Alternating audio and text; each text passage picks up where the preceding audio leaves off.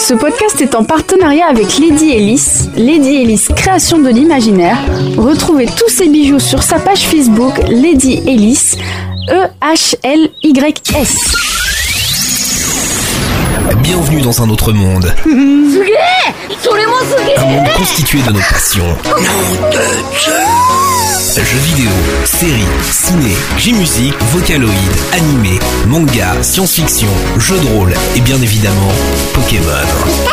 Nous ouvrons la porte à notre passion. Nous ouvrons la porte à Another World.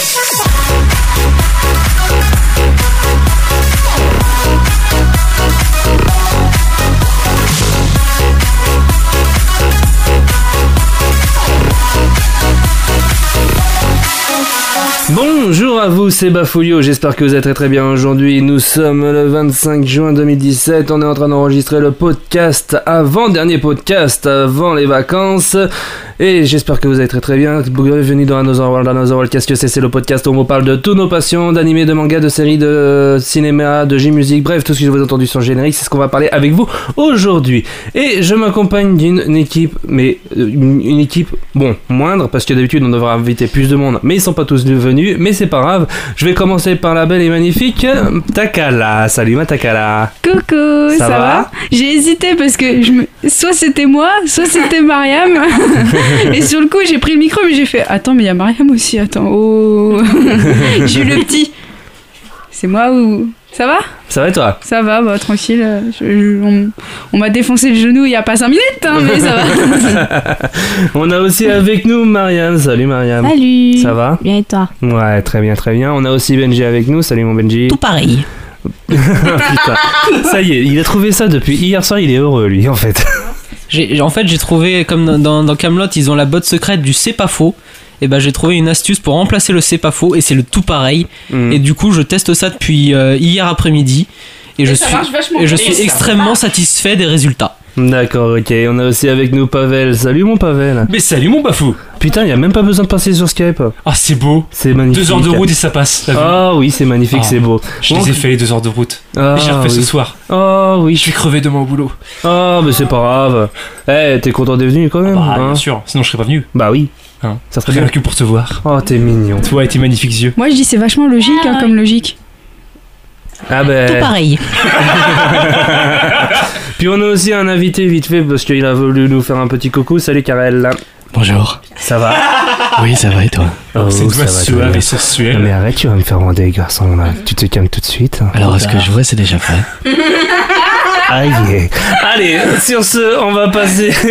en tout cas, on, a- on est nombreux. On est prêt à faire un nouveau podcast. On est prêt pour te déconner encore une fois. Qu'est-ce qu'il y a, Benji J'étais en, train- j'étais en train de le voir. M'en bats les couilles, frère. Ah, d'accord, si tu veux. Ça y est, En fait, c'est notre trio. Il y a le moi, qui- il y, a- il y a Takara avec M'en bats les couilles, frère. Benji avec le. Je sais plus ce que je dis. tout pareil, tout pareil. pareil. Et Careil avec le bonjour. Oh c'est beau Peut-être dérivé aussi, hein. Oui. Allez, c'est parti. On va pas commencer comme d'habitude par le cinéma de Bafou. Il mange du popcorn devant un film et commence les séries par le dernier épisode. Y a pas de doute, vous pouvez écouter ses conseils. C'est Bafoulio. Et je vais vous parler du film Brice 3 pour commencer.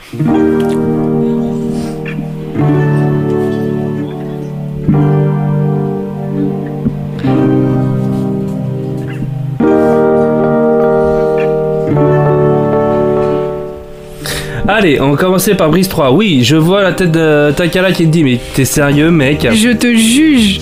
Eh bah, tu peux Moi me aussi. juger. Eh bah, franchement. Je te juge. On été- est tous en train de te juger. J'ai été, j'ai vu ce film. J'ai vu ce film. Donc pour vous raconter l'histoire, euh, Brice habite dans un taudis près de la mer et vit de l'argent des touristes qu'il reçoit grâce à ses leçons de cassage. Mais il reçoit une bouteille à la mer venant de Marius, son ami, qui lui demande de l'aide. Son taudis étant détruit, il se décida euh, d'aller voir, euh, d'aller voir Marius sans y connaître la destination.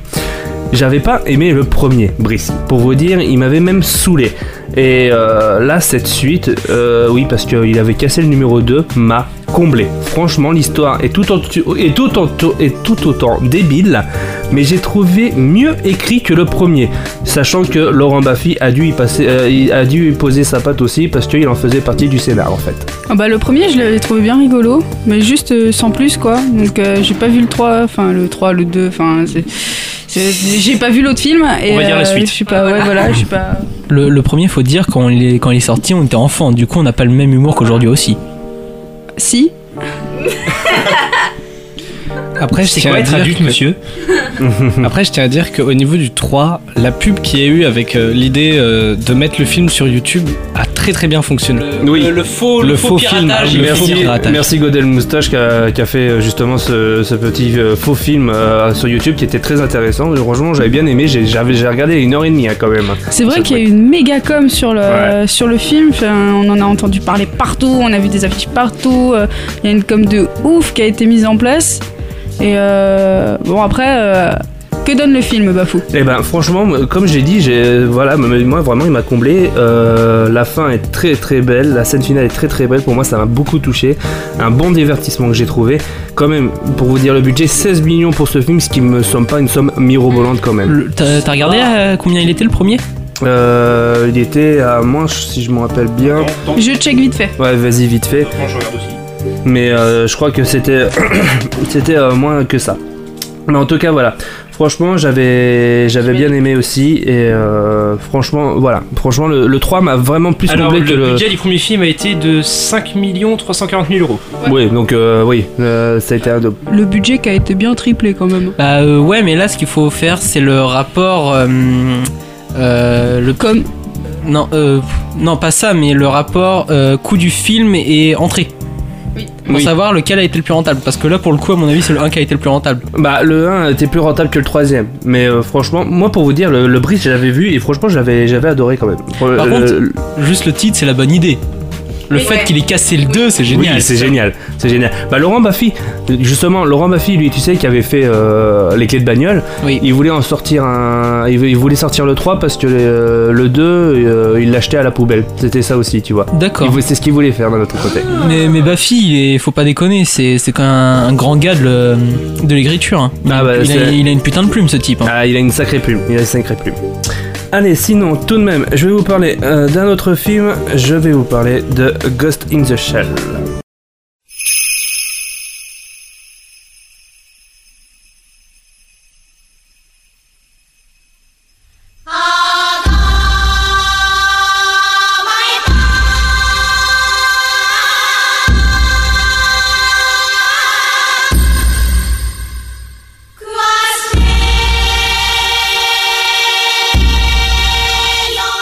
Ghost is a Shell, euh, c'est euh, l'histoire de Major, la première personne entièrement robotisée sauf son cerveau, travaille pour la section 9, elle enquête sur un cybercriminel qui hack les esprits euh, des gens, euh, pour, mais son passé la trouve dans son enquête.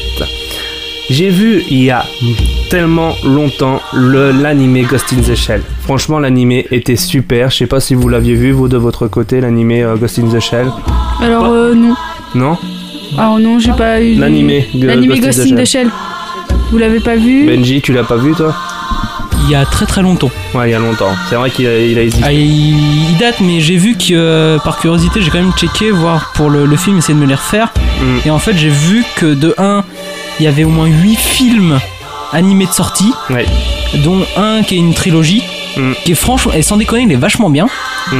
Et après, il y en a une qui est remasterisée, mais qui est un peu bizarre parce que dans mes souvenirs, ça suit pas le. euh, le, euh, le- le- bah, le- la, la série d'origine, voilà. D'accord. Mais en tout cas, voilà, moi je- donc j'avais vu il y a longtemps ce- cet animé et je me suis rematé juste après avoir vu le film. Et ce remix de Robert Sanders, à qui on doit Blanche-Neige et le chasseur, est sympathique. Voilà, sympathique. Euh, oui, ce sont euh, des acteurs euh, américains Avec beaucoup de euh, talent. avec des noms japonais et oui, ça fait bizarre, je confirme. Mais Scarlett Johansson dans le rôle de Mira Killian pèse franchement dans ce film, ainsi que Elle Pilou est Asbeck, bonne, putain. ainsi que Pilou Asbeck, ainsi que. Takeshi Kitano. Et oui, Takeshi Kitano qui joue aussi dans ce film. Mais Oui, faut, faut pas oublier que Takashi Kitano à la place de, qui est connu aujourd'hui dans, la- dans le milieu dans le milieu de- des médias enfin de milieu euh, YouTube avec le JDG parce qu'il a fait une vidéo sur son jeu qui est, euh, qui est atroce oui. Mais le, le gars, c'est aussi. euh, il a autre- une autre image qu'un gars un peu foufou. Mm. Le gars, c'est un putain de réalisateur, faut pas l'oublier ça, parce Il est vrai. Euh, il avait réalisé. euh, merde, c'est euh, Mouchichi, je crois, si je dis pas de la merde, en 2009, qui est juste une putain de tuerie. Oui, oui, oui, oui. oui. Malgré que l'histoire ait ajouté un peu euh, d'américain, euh, l'histoire est totalement prévisible, mais elle a son lot de sympathie. Quelques scènes de l'animé a été reprise à la minute et au geste près par Scarlett Johansson, ce qui m'a trouvé le cul pour vous dire. Bref, je recommande ce film euh, pour un bon film américain, mais pas pour une, pas pour une adaptation fidèle à l'œuvre de Mazume Shiro. Voilà, je préfère autant vous le dire. Donc, euh, on va passer à un autre euh, film. On va passer à 8 Miles.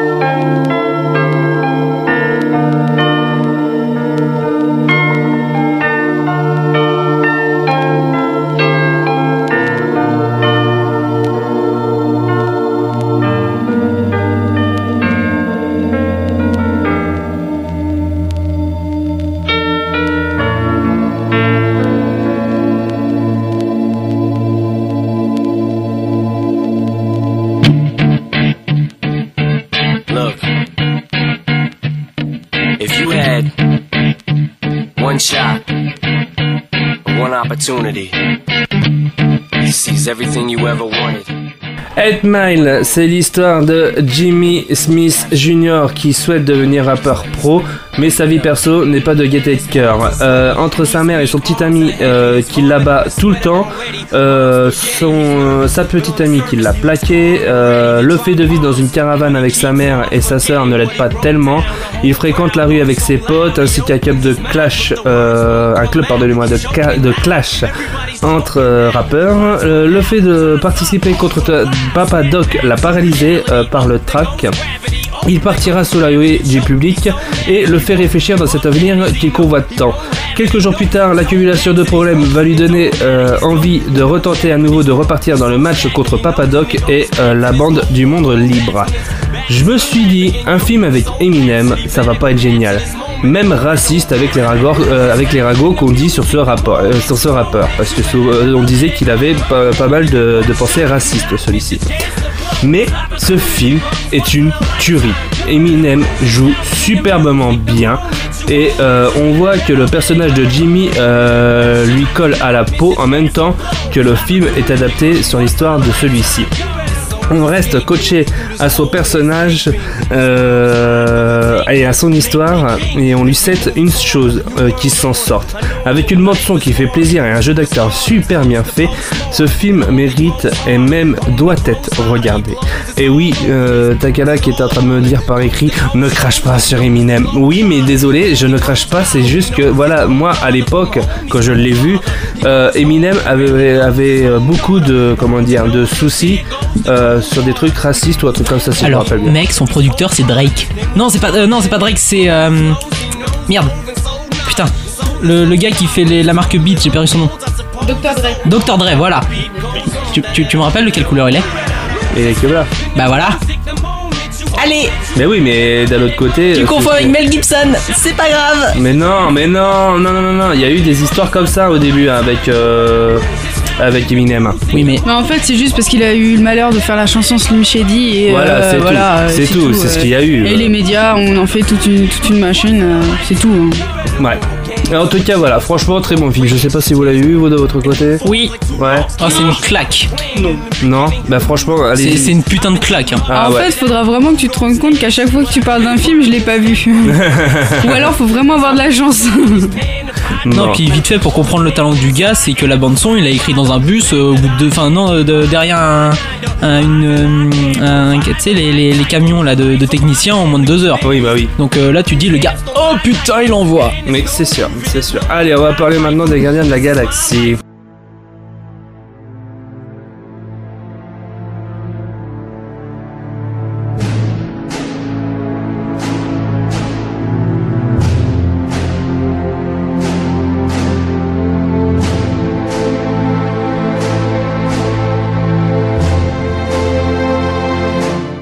De parler du 2, tout de même, je vais vous parler du premier, Peter Kill, euh, plus, connu, euh, plus connu sous le nom de Star-Lord. euh, il paraît a pillé un globe tant convoité par Ronan. Lorsqu'il apprend que le pouvoir destruc- destructeur du globe il décida, lui et quatre autres aliens, de sauver la galaxie des griffes de Ronan.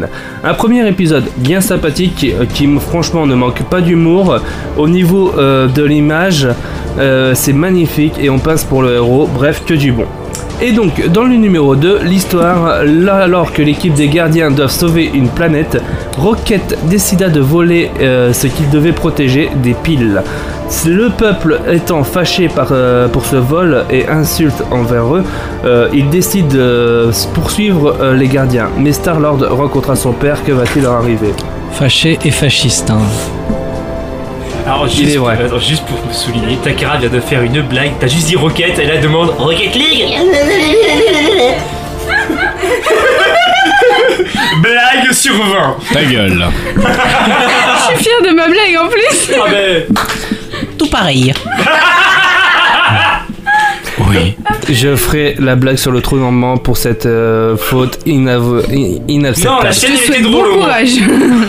La sienne Bon courage. Donc bien meilleur que le premier niveau blague et même niveau qualité d'image, avec l'apparition de guests comme Stallone et même encore plus, un des meilleurs Marvel que j'ai vu. On apprend plus sur la genèse de personnages, bref, une vraie tuerie. Voilà. J'approuve. voilà. Oui. Mm, Moi, pas tout à fait, parce que euh, passer la mise en, la, hum, la mise en scène qui est juste exceptionnelle, c'est un truc de porc. Et bah, euh, comparé à l'ancien volume, où l'ancien volume il mise beaucoup sur l'aspect musique, enfin sur l'ambiance musicale, bah, j'ai trouvé plus absent dans celui-là. Et ça, moi, perso, ça m'a manqué. Clairement, il y a moins de musique, oui, c'est sûr. musique. Ouais, ouais, mais parce que le, le- le second il se veut un peu plus sombre. Parce que la fin elle est full drama. Hmm. Mais euh, même j'ai versé ma petite larme. Mais, euh, mais sans déconner, le fait qu'on n'ait pas cette ambiance euh, 70s, bah, ça m'a un peu fait chier moi. Bah ouais. C'est vrai On- que Star-Lord Star-Lord est connu pour, euh, pour écouter ses musiques sur Bah, Kids, etc. Et tout C'est ça, ça, c'est vrai. on, a, on a quelques passages sur la danse et tout ça, sur quelques, sur quelques, euh, et sur quelques discussions autour de la musique, mais l'ambiance musicale, bah moi perso je me suis retrouvé assez loin du premier quoi. Sinon le film il est génial. hein. Ouais, il est très bon. Franchement, il est très bon. c'est juste, c'est juste mon petit bémol. Alors, je vais juste rajouter un truc. On est, tous- on est tous d'accord que Baby Groot est absolument adorable. Absolument. J'ai pas eu le temps de sortir la bâche. Il en a vu partout Tout pareil. Allez, sur ce tout de même, on va parler maintenant euh, au niveau des séries, on va parler de Gotham.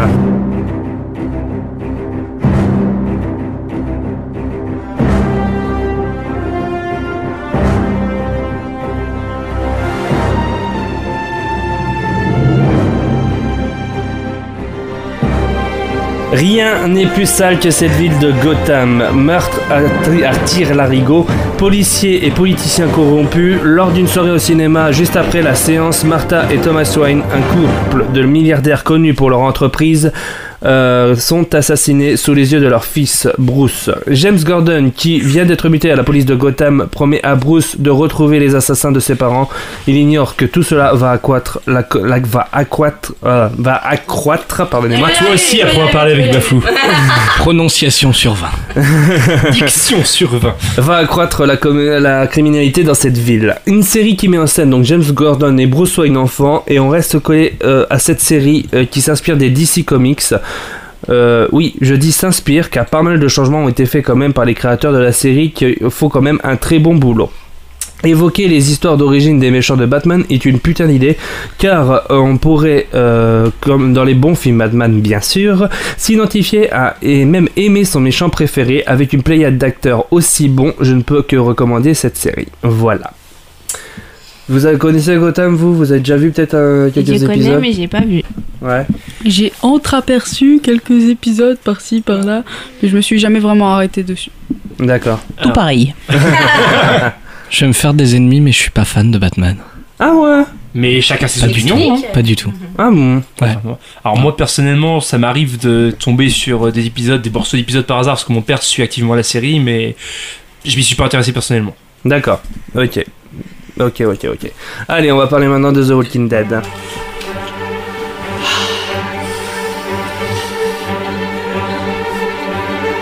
Et ce, et ce générique de l'amour, bien sûr.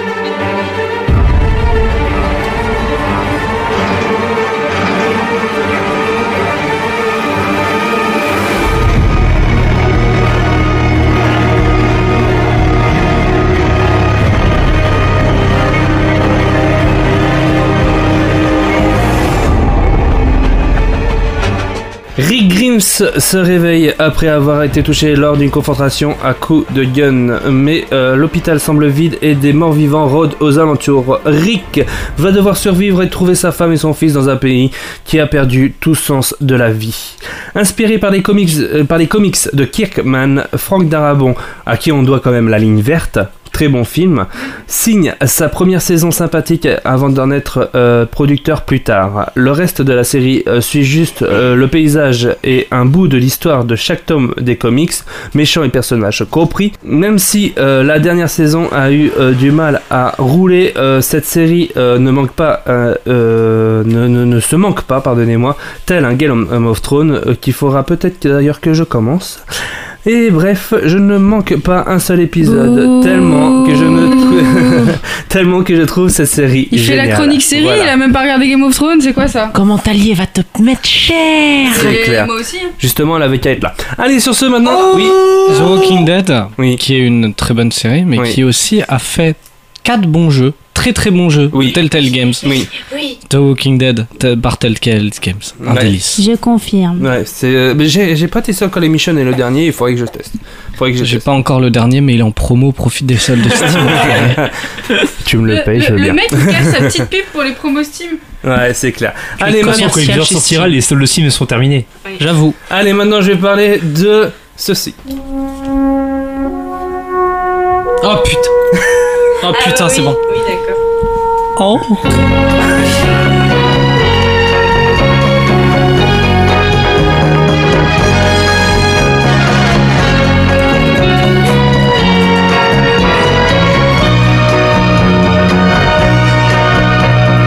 Oui, pourquoi je parle de vieilles séries Non, c'est là où je pleure.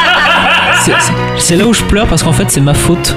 Oui, c'est ta faute, il y a justement. Takera qui juge Bafou. Oui, je sais. Mais je, justement, c'est ta faute. Tu parlais de vieilles séries. Alors, j'ai décidé de le faire aussi. Comme ça, on reste dans l'humour. Alors, je vais parler donc de la petite maison de la prairie. La famille Ingalls ayant eu des péripéties avec leur maison en Kansas, ils décidèrent d'aller à Walnut Grove. Euh, Charles y travaillera dans la série et euh, la famille connaîtra des péripéties et ils font, et, pardonnez-moi, et ils feront tout pour y survivre. Inspiré donc, du livre euh, de Laura Ingalls elle-même, La petite maison de la prairie, cette euh, série est géniale.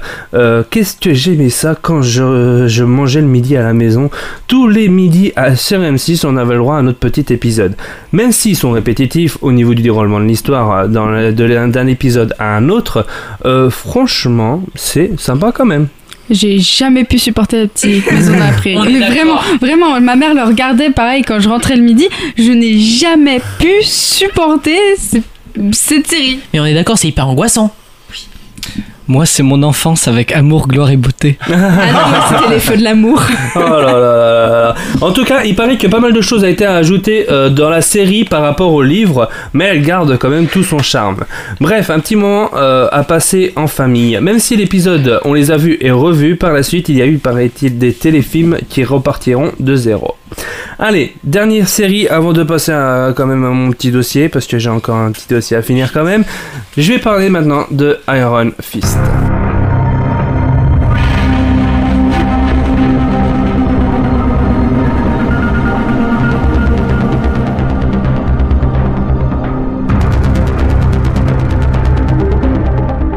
Alors j'aime bien parce qu'ils sont en train de parler de Fistyland, qui n'a totalement rien à fan. voir.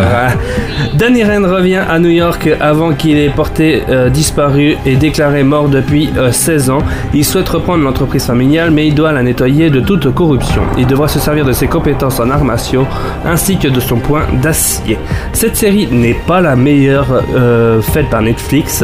C'est pas la meilleure série Marvel par rapport à euh, Daredevil, euh, Luke Cage et, euh, Jessica Jones. et Jessica Jones, merci. Et certains acteurs ne sont pas convaincants. Bref, une série sympa, mais vraiment sans plus. Voilà. Allez, maintenant, vous savez que j'ai bien un petit dossier tout de même. Oui. Malheureusement. Et là, On pense la même. eh ben malheureusement, je vais parler d'un homme avec qui on doit mais plein de films pourris sur l'adaptation des jeux vidéo en film. Moi, je l'aime bien. Je parle Le de mec, il Uwe Boll. anticipe, c'est beau quand même. Ah, mais sans déconner, moi, ce type, je l'adore. Ah bon, pourquoi? U- Euh, tu- Uwe Boll. Oh, UV Ball. T'as vu? Oh. Non, mais c'est. Eh, c'est- film. c'est- sans déco- Mais ouais, mais le mieux, c'est comment il les finance. Moi, c'est ça Ouais. que j'aime. Non, mais. Parce que nos politiques volent nos impôts, ce type vole leurs impôts. Ces films en fait sont tellement mauvais qu'il faut les regarder oui. avec une bonne bière, avec des potes. Mais non, mais c'est ça, c'est comme, comme dit Karim Debache, si vous voulez vous lancer dans le cinéma, regardez ces films pour ne pas refaire les erreurs que lui fait. Ah, mais Justement, je peux faire ma chronique parce que vous êtes en train presque tout dire ce que je suis en train, ce que je voulais dire, mais c'est pas grave. Non. C'est pour ça que moi, quand ça arrive, je les tape avant. Oui, mais moi je peux pas parce qu'ils sont trop loin. Alors, sinon tout de même, euh, cet homme mérite la palme des nanars, des jeux vidéo adaptés en film. Voici la liste de ses, euh, des œuvres, selon lui, euh, qu'il a réalisées. Attention, écoutez bien. House of the Dead, Alone in the Dark, Blood Rain, King Rising, Postal, Blood Rain 2, Far Cry, Rampage, Blood Rain 3, In the Name King, True World et Rampage 2 et 3. Il a produit aussi euh, certaines suites pour certains films euh, que j'ai cités, mais le problème chez Uwe Ball, c'est qu'il respecte pas les codes de jeux vidéo qu'il a adaptés. Les films ne sont, euh, se font lyncher et Monsieur Ball, tel un gamin, dit que ces films sont des chefs-d'œuvre et qu'il euh, faut mettre les points parce que pour qu'on aime ces films, eh ben il les mettra. Oui, Tu dis qu'il respecte même pas les codes du jeu vidéo, mais il respecte même pas les codes du cinéma. Hein. oui. Euh, tout de même, il C'est a, fait- il a même fait un combat de boxe avec des gens qui critiquaient un peu trop. Il a même mis un mineur KO quand même. Alors, ce combat de boxe, en fait, c'est complètement faux. Sérieux En fait, c'est un truc pour faire la promo du film Postal 2. Ah, Oui, bah, mais c'est-. En fait, le truc, c'est qu'avant d'être réalisateur, c'était un, un videur. Mm. Et euh, je crois même qu'il a été champion de boxe ou un truc comme ça. Donc le gars, il est quand même assez baraque. Oui. Et en fait, il avait invité les, euh, les, les anciens critiques de je sais plus quel film. Mm. Je crois que c'est House of the Dead, si je dis pas de la merde. Oui. Tu confirmes et, euh, et puis en fait, il, il leur avait dit pour la vanne, vous montez sur le ring et puis on, on se tape. Et puis les gars, ils sont vraiment allés. Le problème, c'est que lui, il était vraiment là pour leur péter la gueule. Et ça, c'est magique. Alors tout de même, l'année dernière, euh, l'année dernière, il a essayé de faire des crowdfunding pour Postal 2. Et euh, oui, ben m'en fous. Crowdfunding pour Et au- Postal 2. Et au pire, tu dis financement participatif, ça passe. Hein. Voilà, bon bah il, il- il- il a essayé de faire des participations. bon, bah des crowdfunding. Financement participatif. Bon, l'année dernière, il a essayé de faire des crowdfunding pour Postal 2 et Rampage 3 et il n'est jamais arrivé plus haut que 25%. Il décida, après ses échecs, d'abandonner le métier de réalisateur. Oui, il a décidé, enfin. Merci. Oui. Oui, merci. Sérieux, mec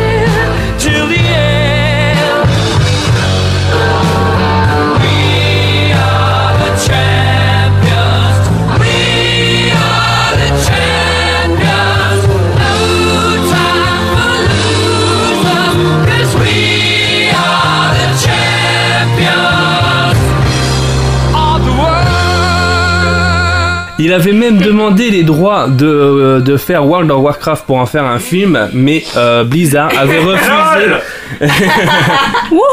mais Blizzard avait refusé catégoriquement, catégoriquement euh, que UV Ball ne fasse pas le film WoW. On se demande bien pourquoi. Ouais, ça c'est clair. Oh, ça aurait pas changé grand chose. Hein. C'est clair. Postal 2 qui est d'ailleurs un excellent jeu hein, en fait. Oui, je confirme, je confirme. En tout cas, bref, merci UV Ball. Merci d'avoir pris ta retraite.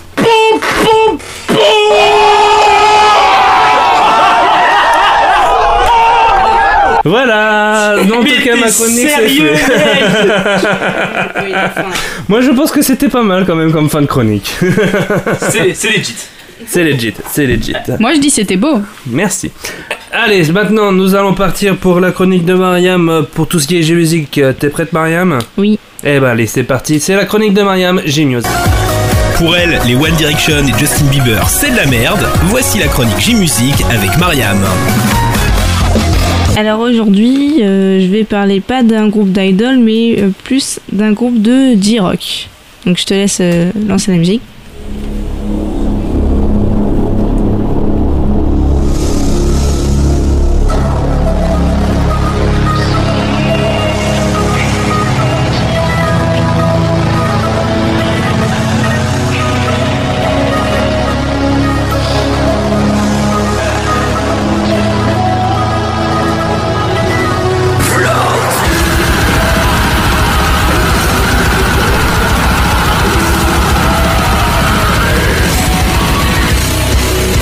Donc ça change un peu du contexte hein, Grave. habituel. Grave, grave, grave. J'aime Et les bien. deux dernières dont j'ai parlé, donc c'était principalement des groupes d'idol, et puis là, ça change. Carrément. Donc vous avez reconnu le groupe ou pas du tout? Bah moi, oui. Pas du tout. Eh, bouge les... coupable T'as qu'à bouge les bras. et, moi oui. C'est qui bébés. C'est The qui Gazette. Bah ouais. Et oui, aujourd'hui on va parler de The Gazette. Donc comme je vous disais, Pour l'anecdote, Oui. c'est grâce à ce groupe que Jonathan et moi on sort ensemble. Oh Pour la petite anecdote, c'est grâce à ça qu'on s'est vraiment mis à se parler. Voilà. D'accord. Oh. C'est beau. Donc The Gazette qui est un, un groupe euh, donc de J-rock euh, alternative. Donc la, la musique alternative, donc qu'est-ce que c'est? Donc euh, c'est assez compliqué, mais pas, tellement. Donc en fait c'est une musique qui ne respecte aucun style mu- euh, musicaux existant, préexistant pardon. Et pour la créer, donc euh, ils utilisent leurs propres critères de composition. Mais on retrouve tout de même donc, dans ce style d'autres influences musiques. Musique, on dit musicales musicaux? Inf- Musicales? Oui. Ah, J'avais un doute. Mais sans qu'elle se renferme du, euh, du coup dans, des, dans les codes de ces musiques. On parle alors de musique alternative qui a une certaine liberté dans ce style. On peut donc dire qu'il n'existe pas qu'une seule variété de musique alternative, mais euh, et qu'elle est donc inclassable. Voilà, voilà. Ok. Qu'est-ce que c'est bien écrit, dis donc? Merci Pavel. la bande s'appelait donc auparavant Gazette avant la sortie de leur second, album Nil en février 2006. Le groupe s'est formé en 2002 donc dans la zone de Kanto au Japon et débuta Kanto. Kanto. Kento. Ken- Ken- Non, du Kanto. Kan- Kanto. Kanto La ville, c'est Kanto, ça se dit. K A K A N T O U. Oui, Kanto. Ken- Oui, sauf qu'on est en France et en France on prononce le canto. Ouais voilà, Ah bah, Ça. moi j'ai toujours entendu Kanto, c'est pour ça. Oui, Pavel, bah après, c'est une région d'un Pokémon. voilà. Alors, oula. Alors oui, c'est une région dans Pokémon, personnellement en français on prononce Kanto. voilà. Euh, après je sais absolument pas comment ça se prononce dans, en japonais, donc euh, je peux Kanto. pas dire à ce niveau-là. Kanto. Oula, je parle un peu fort dans le micro. Alors, pour la parenthèse, en japonais, ça se dit canto. Et en français, ça se dit canto. Voilà. Voilà, je, Merci je Takara. referme la parenthèse. Merci Takara. Un petit pastis Tu tires ou tu pointes Oh le pastaga. Oh oui. Et en espagnol, Donc, on dit canto. Mais on rajoute un petit olé. Allez. Alors du coup, donc oui, ce groupe euh, s'est formé en 2002 donc dans la zone de Kanto au Japon et débuta donc trois mois plus tard avec le single Wakaremichi sous le label Indies Matina. Pendant cinq ans, ils ont été sous le label King Records, mais maintenant donc ils sont, euh, enfin The Gazette est produit par Sony Music Entertainment. Non, bah, c'est tout à ça oui. d'un niveau, bah c'est ça sûr. oui, c'est sûr, oui. Sony. Bah oui. Plus d'argent. Bah, et quand tu passes d'un label indépendant à Sony, euh, c'est- Voilà. c'est- c'est- c'est le. tu vois, Badass. Ouais. la badass Badass, badass, badass, badass. Et ce, donc depuis 2010. Donc ça va faire 7 ans. Le premier single chez ce nouveau label, donc Sony, euh, qui est leur 17e single, s'appelle- s'intitule Shiver. Donc c'est dommage, j'aurais bien... vous- euh, vous- Putain, ça y est, Bibi, pas me chip, ça y est. Putain, vous, vous me saoulez les gens. Donc euh, je vais ra- passer rapidement. Donc ils ont fait quelques albums, euh, des mini-albums, beaucoup de singles. Mhm. Et ils ont fait aussi des VHS et DVD. Oui. Et des compilations. Voilà. Ils ont fait aussi deux photobooks T'aimes bien les anecdotes, Pavel? J'aime les potins. Hmm. Oui. Les petites anecdotes. hein. Toi, j'ai devrais faire une voix de jingle, je te Les jure. petites anecdotes, c'est le Mariam. Coïncidence Alors. rigolote, mais qui n'en est peut-être pas une. On enchaîne. Voilà, on enchaîne. Donc le plus popu- le, le single le plus populaire du groupe du, euh, du groupe euh, The Gazette au Japon euh, est Cassis. Ouais. Ok. Je Euh, confirme, je confirme. C'est Cassis. voilà. Je confirme. Shizuru apparaît comme le thème principal, donc la bande originale du film coréen The Apartment. Without, Without a Trace a été utilisé comme musique euh, du film Hard Revenge Millie, un film violent japonais. Before I Decay est euh, l'original soundtrack de la version japonaise de Fast and Furious. Ah, oui, parce, bah oui. parce qu'ils ont fait une version japonaise de Fast and Furious. Oui, c'est vrai. Hihi. Rapide et furieux. Euh, tout à fait, oui. Si on veut C'est rapide, oui, Je, furious. je- je suis même pas sûr que ça soit ça en québécois. Je crois que c'est un truc encore plus pourri. Oh, Ouais, c'est ouais, possible. Alors pour la blague, je vais checker, je reviens. Vas-y, je Vas-y. te, je te- tu peux, tu peux checker. Je t'autorise. Parce que je crois que c'est fou et dangereux, un truc plus, un truc plus débile comme ça. Alors attends, attends, j'ai j'ai trouvé le Fast and Furious au Québec, c'est Rapide et dangereux. Voilà, c'est ça. Ah oui, carrément. Rapide et dangereux. Je savais qu'il y avait, je savais que c'était pas vraiment furieux. Euh, donc la musique Ed H-Man a été utilisée pour le film japonais Hotel Chelsea. D'accord. Euh, Il y a aussi donc euh, Shiver, comme je disais, qui est d'ailleurs là. Je vais retrouver, voilà. Qui, donc, qui est leur premier single euh, chez Sony, est aussi euh, le- l'opening de, de l'animé Black Butler. Un, de- un animé euh, très peu connu, n'est-ce pas? Oui, bien sûr. Même on m'avait dit que c'était pourri, n'est-ce pas, Benji? De quoi, Black Butler? Non, la, la sans déconner, le manga est vraiment exceptionnel. Euh, le, parce que le. Merde, le. le- Parlez pas de ça, hein. la, la, Ah, c'est la- pas grave. la- la madame, la madame qui écrit, elle, elle- c'est vachement bien ce qu'elle fait. Euh, la, la saison 1, elle est très bien. La saison 2, perso, j'ai pas aimé. Vous avez eu le malheur Non, de mais- partir ce. Qu'est-ce qu'il y a? Non. laisse-le. Au contraire, ça va étoffer un peu la chronique parce que. Oui, mais à la base, il parlait juste de l'opening. On parlait de l'opening. Qu'est-ce que tu pensais de l'opening pas sur la Pars pas sur tout. c'est tout. Et la saison 3, c'est celle qui se rapproche le plus du manga d'après moi. Sinon tous, les, c'est- sinon, tous les openings et l'ambiance sonore est très bien. Merci pour ce commentaire, Benji. Et donc, euh, donc, je vais terminer donc, sur euh, une chanson qui est un hommage à. euh, Pardonnez-moi de la prononciation si je la prononce mal. Junko Furuta, qui est une jeune femme qui euh, s'était fait séquestrer, violer, torturer et assassinée par des adolescents en 1989. Quelle ambiance on, parle sur, on part sur une bonne vie quand même. Ouais, Oui, c'est clair. et donc euh, cette chanson-là s'intitule Ta Voilà. Bah merci en tout cas pour cette petite euh, chronique, Ah bah, euh, petite, Mariam. c'est- petite, ça tu peux le dire. euh, Non mais c'était intéressant, c'était intéressant. Voilà. Bah, surtout que The Gazette c'est un groupe que j'aime bien franchement, c'est un groupe qui, qui m'intéresse beaucoup. Bon, maintenant on va passer à la rubrique jeux vidéo de, de, de, de Pavel. Toujours, monsieur, toujours. Allez c'est parti pour la chronique jeux vidéo de Pavel. Et oui, Pavel ne joue pas qu'à Pokémon. Bon, le problème dans les autres jeux, c'est de trouver l'attaque éclair. hein.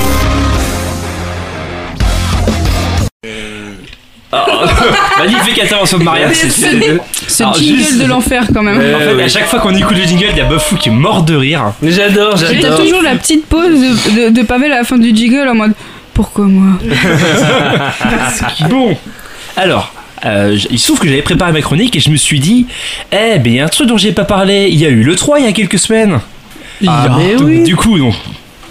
Donc, Oui. pour ceux qui savent pas, le 3 c'est le plus grand salon de jeux vidéo qui se déroule tous les ans à Los Angeles et où les éditeurs, en profitent pour annoncer des nouveaux jeux ou encore E3. dévoiler des trailers. Vous disiez E3. Oui. Parce qu'il faut dire Oui. Oui, alors, Oui. euh, zut, voilà. Le 3. On est des bons François. Mademoiselle Takera, je vous merde. Eh ben mon petit Pavel, la parenthèse, c'est que l'on dit E3. Je referme la parenthèse. Alors avec l'accent du sud, l'accent anglais passe pas du tout. Hein. Ouais, non, Donc, c'est comme clair. la madame elle a dit. Donc sinon tout de même. Donc, euh, il y a les nouveaux jeux, des trailers. Mais je vais vous poser une question à chacun, où je vais vous demander une réponse très très simple et vite fait pourquoi. Quelle annonce vous avez préférée dans cette édition, le, dans cette édition? Monster Hunter World Bon, ouais, ouais, attends, attends, on va la refaire. Takara, Monster Hunter World pourquoi? Parce que je suis trop fan de la licence et genre il m'a trop hypé, j'ai eu l'impression de revenir aux sources et genre euh, en plus il sort sur PC donc ça va être une ça va être le bonheur total. Voilà. D'accord. Ah, Bah, bon, voilà. bah, fou, je connais la réponse, mais vas-y. Je peux en dire deux Non. Non, tu Un. nous as baisé sur la Oh, Switch. Vas-y, tu nous rebaises fait pas le pas. coup de la Switch. Nine, nine, nine. J'hésite entre deux, c'est ça le problème. Bah tu passes à quelqu'un. Tu joues au plouf plouf Bon, Tu passes à quelqu'un d'autre le temps qu'il se démerde. Ah, Je l'attendais tellement. Alors, la question, pourquoi hein? Bah parce que putain, le premier il était magnifique et là, il prévoit de faire un préquel. Ça fait À ce 15 ans jeu. que tu l'attends. 15 ans qu'on attend ça. On a euh, Attends, Michel il on l'a FF3 est pas sorti encore. hein. Il peut, battre, il peut battre leur corps. Hein. Non mais attends, mais Michel Ancel, on l'a fait chier en tout cas pour avoir ses, ses suites en tout cas. Et là, quand il nous a annoncé ça à l'E3 avec un trailer, mais de, de plus totalement what the fuck, franchement ça m'a fait- ça m'a ça m'a fait plaisir quoi. Je peux te dire ça m'a fait plaisir. Ok, Benji. Battlefront 2 Pourquoi? Parce qu'il m'a vidé les couilles Non, sans, sans- sans déconner. Sans, sans déconner. C'est une raison comme je, une autre, je suis un putain de fan de la saga Battlefront. De- depuis le 1 sur PS2 jusqu'au 2 sur PS2. Le 3 était dégueulasse, mais c'est pas grave, on l'a quand même bien aimé, t'avais quand même moyen de t'amuser. Alors sur le 4, qui vont pas nous faire le coup des DLC foireux, que tu vas pouvoir enfin jouer ces putains de clones de merde, ces putains de druides de merde, moi j'en ai foutu partout Ok, vas-y, Karel, du coup. Ton annonce Alors, Far Cry 5. Une seule, une seule, seule. Assassin's Creed Origins, Battlefront 2 et euh, Beyond and Oh Evil 2. Battlefront 2 oh. Donc, c'est- c'est Ah, la- attends, il en a cité plusieurs, je peux citer le deuxième, Metroid Prime Non, non, non, lui, 34, c'est on lui, a rien à c'est- branler. c'est c'est l'invité, on, c'est Non. l'invité, on le pardonne. Invité, il a tous les droits. Cette E3, franchement, il y a eu des trucs très très bons. Assassin's Creed Origins qui va juste révolutionner la série, le côté RPG. Et J'adore les alors, et RPG, juste un truc, Ubisoft a enfin compris qu'on pouvait attendre pour Oui. avoir un bon Oui. jeu. Oui, complètement. Assassin's Creed Origins, déjà j'adore les RPG. Ensuite, franchement, au niveau des gameplays que j'ai vus et au niveau des réflexions que j'ai vues, bah, Jean-Baptiste Chaud, un YouTuber qui a fait des trucs absolument formidables justement sur Assassin's Creed Origins, ça a l'air trop bien. Far Cry 5, est-ce qu'on va enfin avoir un bon Far Cry, enfin avoir un Far Cry qui change? Battlefront 2 parce que bah, Battlefront et Beyond Good and Level parce que ça fait 15 ans que je l'attends. On avait dit un. C'est l'invité On avait dit un. Non, j'en ai, eh, ai rien à branler. J'en ai rien, absolument rien à toucher. On avait dit un. Je m'en bats les couilles. Il y a trop de trucs bons, putain. Ok, bon, euh, merci euh, Karel, on va s'arrêter là. Mariam, à ton tour. Assassin's Creed. Et pourquoi? Parce que. C'est ça, c'est voilà.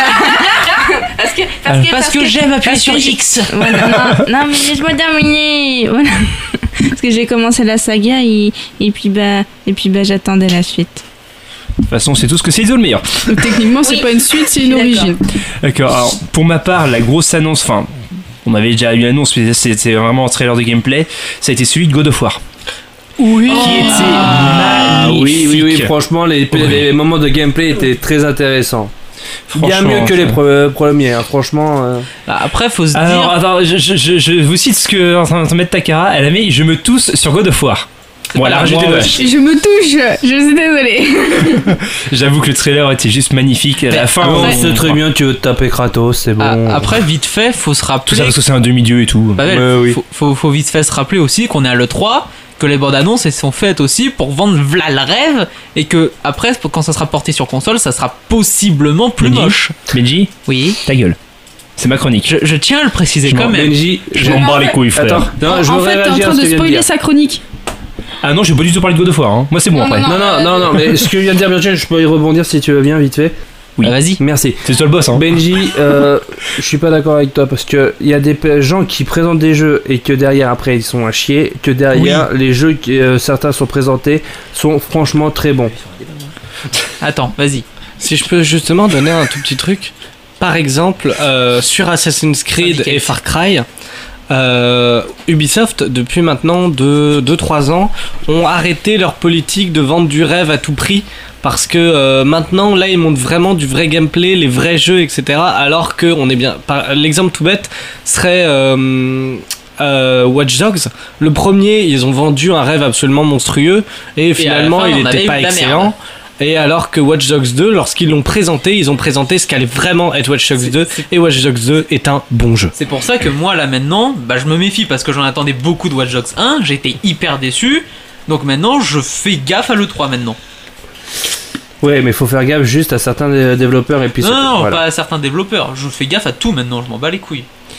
Alors juste les gars, je- si vous continuez comme ça, je vais encore me faire gueuler parce que ma chronique va être la plus longue. Personnellement, j'avais pas prévu de faire un débat sur le 3. T'inquiète, Bafou c'est toujours le plus long.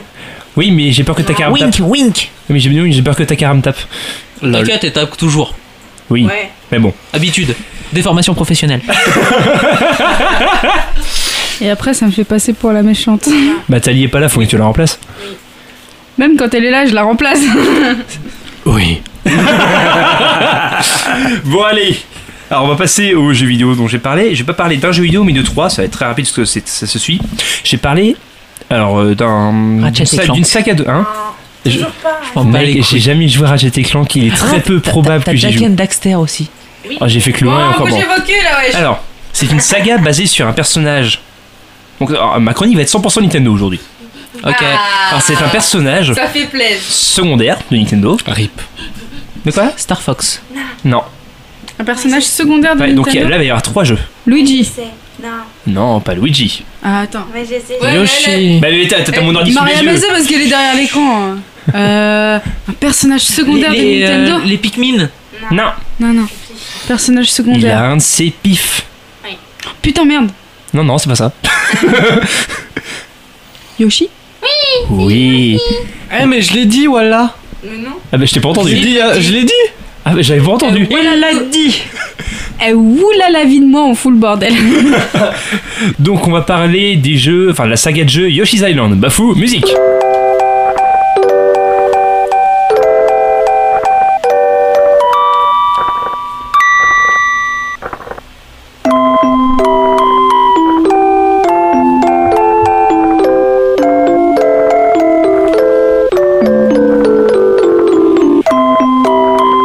Donc la petite musique euh, Benji, oui. Les, euh, tu- dans les Yoshi's Island, tu comptes aussi les jeux où tu sais, c'est avec euh, le, le design, le- les nœuds et tout ça du Yoshi. Non, ça c'est un Yoshi's Woolly World. Bah, Et non, il est pas. Enfin. T'as dit il y avait que 3 jeux C'est plus que 3 jeux Non, moi je parle des, des jeux où Yoshi. Enfin, Yoshi's Island, où tu contrôles Yoshi qui porte un bébé sur son dos. Bah fallait le préciser. Chut. Voilà. C'est ma chronique, c'est moi qui décide. Voilà, on s'est fait baiser. J'ai raison, pas Non mais là pour le coup il a raison parce que les Yoshi les nœuds c'est Will World. Eh c'est ben, autre chose.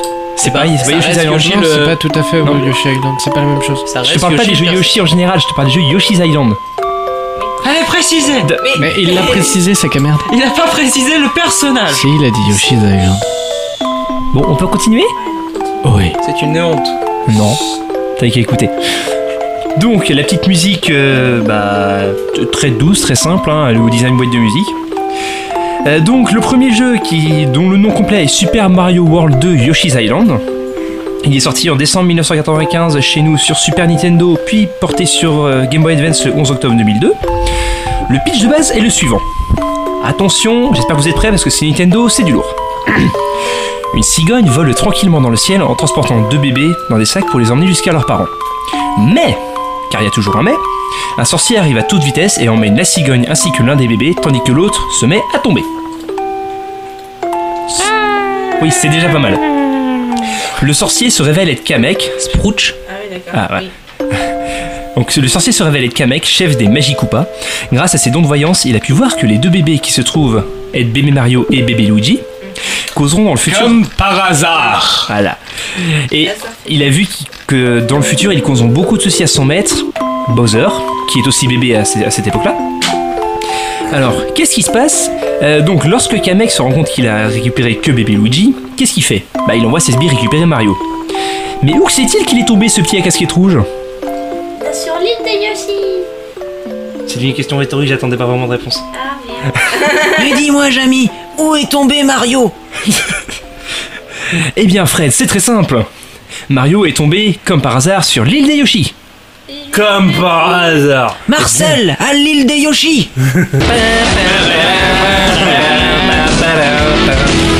Donc, Donc il est tombé sur l'île des Yoshi, il est trouvé par un Yoshi vert, car oui, euh, il y a des Yoshi toutes les couleurs dans ce jeu. Et euh, Yoshi trouve en même temps la carte indiquant le chemin que la cigogne devait suivre. Les Yoshi décident donc de se relayer à travers les différents niveaux du, niveaux du jeu, avec Mario sur leur dos pour atteindre le château de Bowser, retrouver Luigi, euh, Luigi et rendre les deux bébés à la cigogne pour qu'elle termine son travail. Oui, parce que les Yoshi sont gentils. Mais les sbires de Kamek sont déjà partis à la recherche des Yoshi.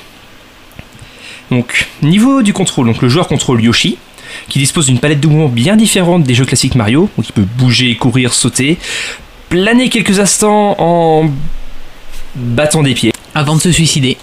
Non, non, je vous jure. Il saute, il bat des pieds, ça le fait planer. Sans déconner.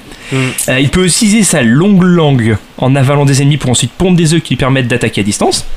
Yoshi peut également, à l'instar de Mario, effectuer une attaque rodéo, c'est-à-dire qu'après un saut, il va retomber violemment en dessous de lui, arrière-train en avant, lui permettant d'écraser des ennemis ou d'enfoncer des poteaux. Tout ce que je n'ai re- tout ce que j'ai retenu, c'est qu'il utilise sa langue absolument formidablement. Ah, mais la langue est un des éléments Si caractéristiques de Yoshi. si quelqu'un a le bruit de la langue de Yoshi, parce que je suis désolée, mais ce bruit il est trop génial et moi il me tue.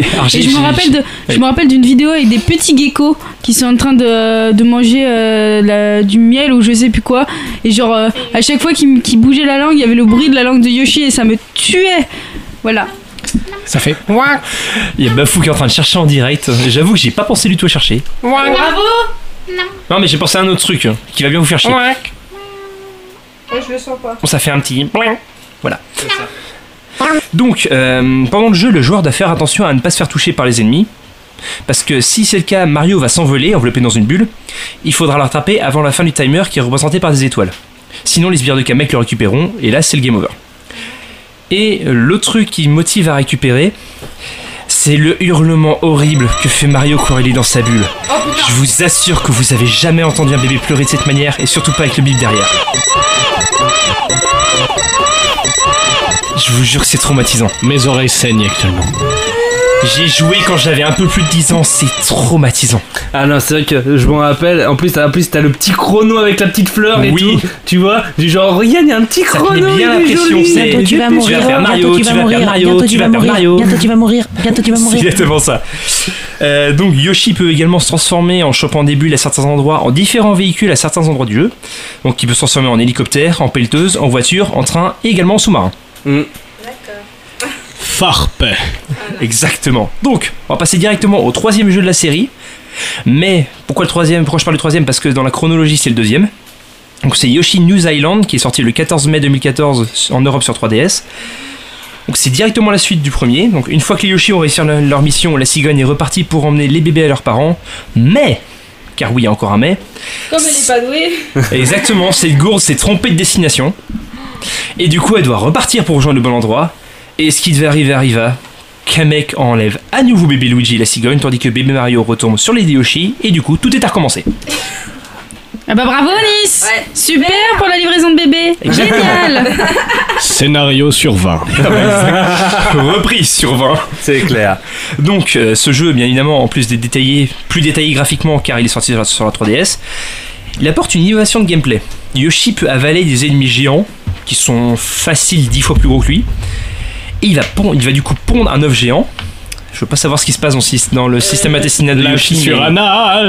Exactement.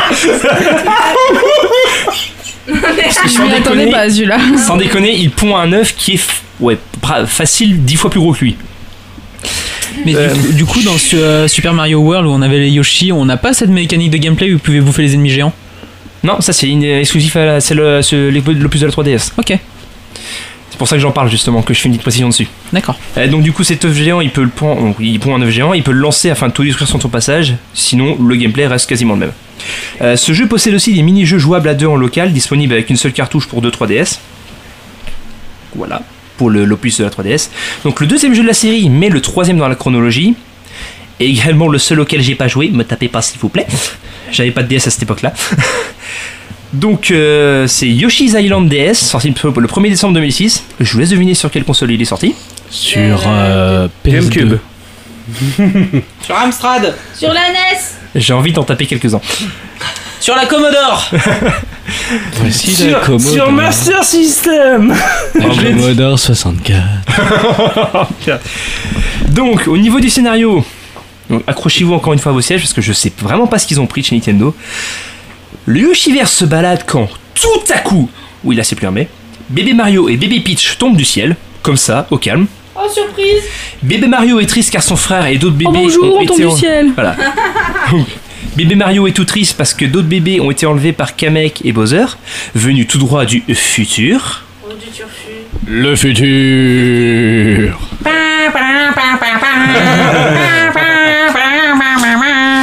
Alors, leur plan donc à Kamek et à Bowser est donc de kidnapper les bébés du monde entier afin de récupérer 7 étoiles qui leur permettront de dominer le monde. Les 7 étoiles étant détenues par les versions bébés de Mario, Luigi, Peach, Donkey Kong, Wario, Bowser et Yoshi. Donc Yoshi peut dans le jeu ré- porter 5 bébés différents, bébé Mario, bébé Peach, bébé Donkey Kong, bébé Wario et bébé Bowser. Et Yoshi ne peut porter qu'un seul bébé à la fois, chaque bébé possède un pouvoir spécial, je vais pas vous le détailler parce que c'est pas la principale. Et sinon le gameplay est identique au premier. Donc pourquoi j'ai parlé de ces jeux? Donc ce sont des jeux euh, à univers très coloré, reposant dans un design presque enfantin. Sérieusement, vous voyez les dessins, c'est on peut croire que ça a été fait par, euh, par des jeunes enfants. Les musiques sont généralement très calmes et douces. Ces jeux sont très reposants, ils vous feront certainement passer un bon moment de détente et d'amusement. Ah, mais et si vous voulez jouer au premier, bah comme il est sur NES, il est facilement trouvable sur émulation.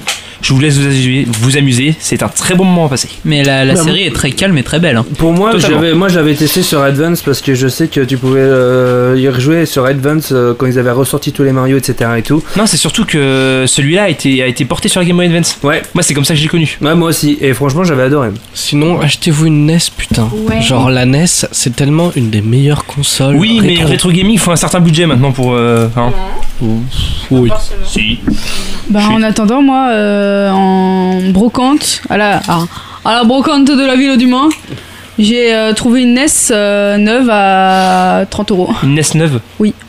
Sous blister Parce qu'une NES neuve, ça me paraît un peu compliqué. Attends, je me rappelle plus. Ça veut dire qu'elle a pas servi depuis euh, Est-ce au- que le carton il était plus ouvert de 20 ans Elle était en boîte ou pas Voilà.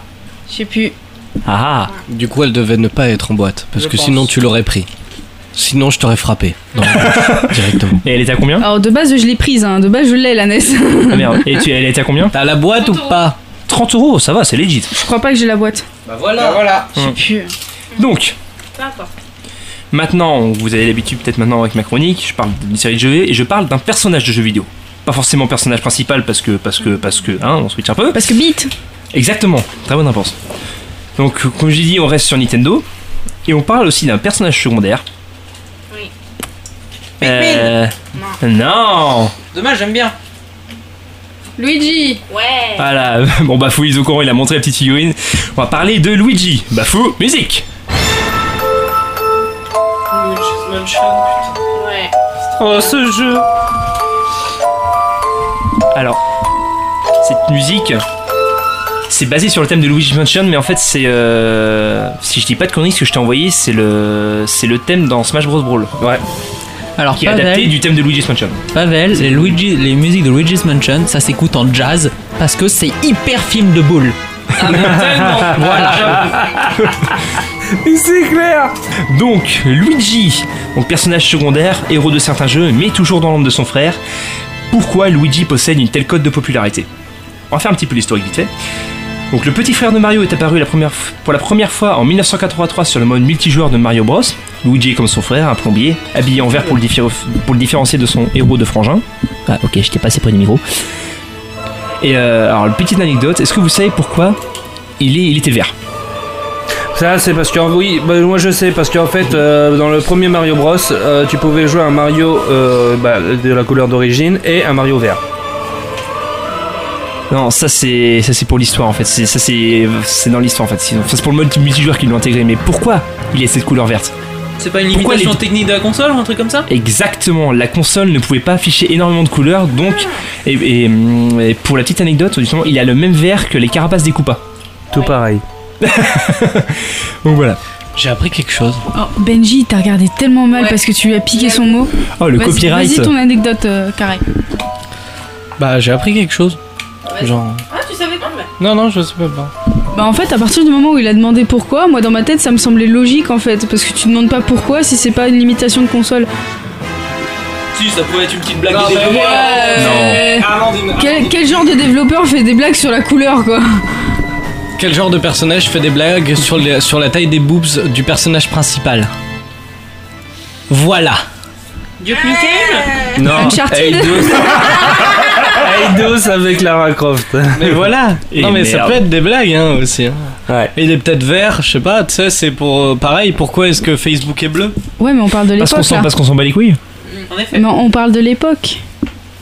Oui, totalement. Genre, euh, moi, ça me paraît. Enfin, je sais pas, dans ma tête, ça me paraissait tellement logique que ce soit à cause d'une limitation de console. Donc, en fait, que- ici, il y a que Takara qui on parle réfléchit. d'un temps Ouais. que les moins de 20 ans. moi, je, moi, je dis au pire, Mario, enfin euh, Luigi, il y a beaucoup de personnes qui s'en foutent, alors moi je dis au pire, on parle de Doom. Voilà. Ta gueule, Luigi il est trop cool. Eh, je kiffe trop les J, j'ai une casquette de lui chez moi. Donc, euh, pour le différencier encore plus de Mario, parce que dans le premier jeu, il y avait juste la différence de couleur. Euh, donc il- les développeurs l'ont fait un peu plus grand et un peu plus fin que son frère. Il court plus vite, il saute plus haut, mais il va glisser un court instant avant de s'arrêter. C'est pour ça qu'on dit communément dans la communauté qu'il a du savon sous les pieds. Oh, C'est pas bravo, faux. Bravo. Donc au niveau, des- au, ni- au niveau du caractère, la différence est beaucoup plus notable. Là où Mario est courageux et toujours pas affronter le danger, Luigi est beaucoup plus peureux et il n'a pas l'allure d'un héros à proprement parler. Parce que dans les jeux, comme dit précédemment, donc il apparaît dans Mario Bros, mais c'est à, moment- à ce moment-là qu'un clone de Mario, il sert pour le deuxième joueur. Donc euh, servant de personnage secondaire derrière Mario dans plusieurs jeux, Luigi obtient son premier rôle principal dans Mario is Missing, qui est un jeu éducatif. Il est horrible. Oui, je vais pas Oh, m'étaler ce parce que... jeu. hein. LOL. Mais son rôle notable, évidemment, c'est dans le fameux Luigi's Mansion. Ouais. J'ai joui. Voilà. Trois fois. Donc, le fameux Luigi's Mansion sorti en 2002 sur GameCube, ainsi que sa suite sortie en 2013 sur 3DS, Luigi's Mansion 2. Qui est très bon aussi. Oui, Mm. j'ai joué. Alors personnellement, j'ai jamais joué Luigi's Mansion parce que j'avais pas de GameCube chez moi quand j'étais gosse. Je vais les faire un jour parce que j'ai une Wii et il y a moyen, mais j'ai d'autres priorités pour le moment. Euh, il est également le, personna- le personnage principal de New Super Luigi U, qui est une extension de New Super Mario Bros. Wii- euh, sur Wii U. LOL. Voilà. Euh, donc, Oh, 60 euros dans le cul. Oh les DLC. Et donc, on va revenir à cette question pourquoi Luigi est populaire parmi les fans? Eh bien, tout simplement parce que tout le monde peut s'identifier à lui. Il est peureux et froussard de base, mais il peut révéler un grand courage lorsque son frère ou ses amis sont en danger. L'exemple le plus notable, c'est donc dans Luigi's Mansion où il affronte un, mano- un manoir rempli de boue pour sauver son frère alors qu'il a une peur bleue des fantômes. Il y a aussi dans les, euh, le, le jeu Mario et Luigi euh, Dream Team Bros Oui. où euh, la la mécanique de ce gameplay c'est de se passer dans les rêves de Luigi et on se rend compte dans ses rêves que tout ce qu'il veut c'est prendre soin de son frère Bah oui. il a il, Il aime est vraiment adorable. c'est ça il aime vraiment son frère il veut tout faire pour le protéger Que c'est beau, bro. voilà La bromance. La romance. non on va pas aller jusque là et donc euh, les- évidemment les éternels seconds ayant toujours été appréciés du public Luigi déroge pas à cette règle et moi c'est vraiment pour ces mêmes raisons que je l'aime parce que bah il a pas du tout l'allure d'un héros de base Mmh, c'est vrai. c'est c'est quelqu'un qui fait voilà Mais il a une certaine classe quand même. Totalement. est trop cool. Et alors, je reviens comme euh, j'en parle souvent à Smash Bros, vu que je suis un joueur de Smash Bros. C'est un truc que je trouve totalement stylé dans Smash, c'est que Luigi, c'est l'un des, ils sont deux dans le jeu, mais c'est l'un des rares personnages à avoir une taunt offensive.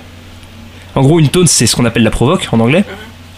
C'est normalement une petite danse que le personnage va faire. Et bah Luigi, il a une taunt, il va donner un, il va redonner un coup de pied par terre, il va faire glisser son pied. Et s'il le fait au bord alors que l'adversaire est accroché au bord, ça va littéralement le faire tomber. Oui.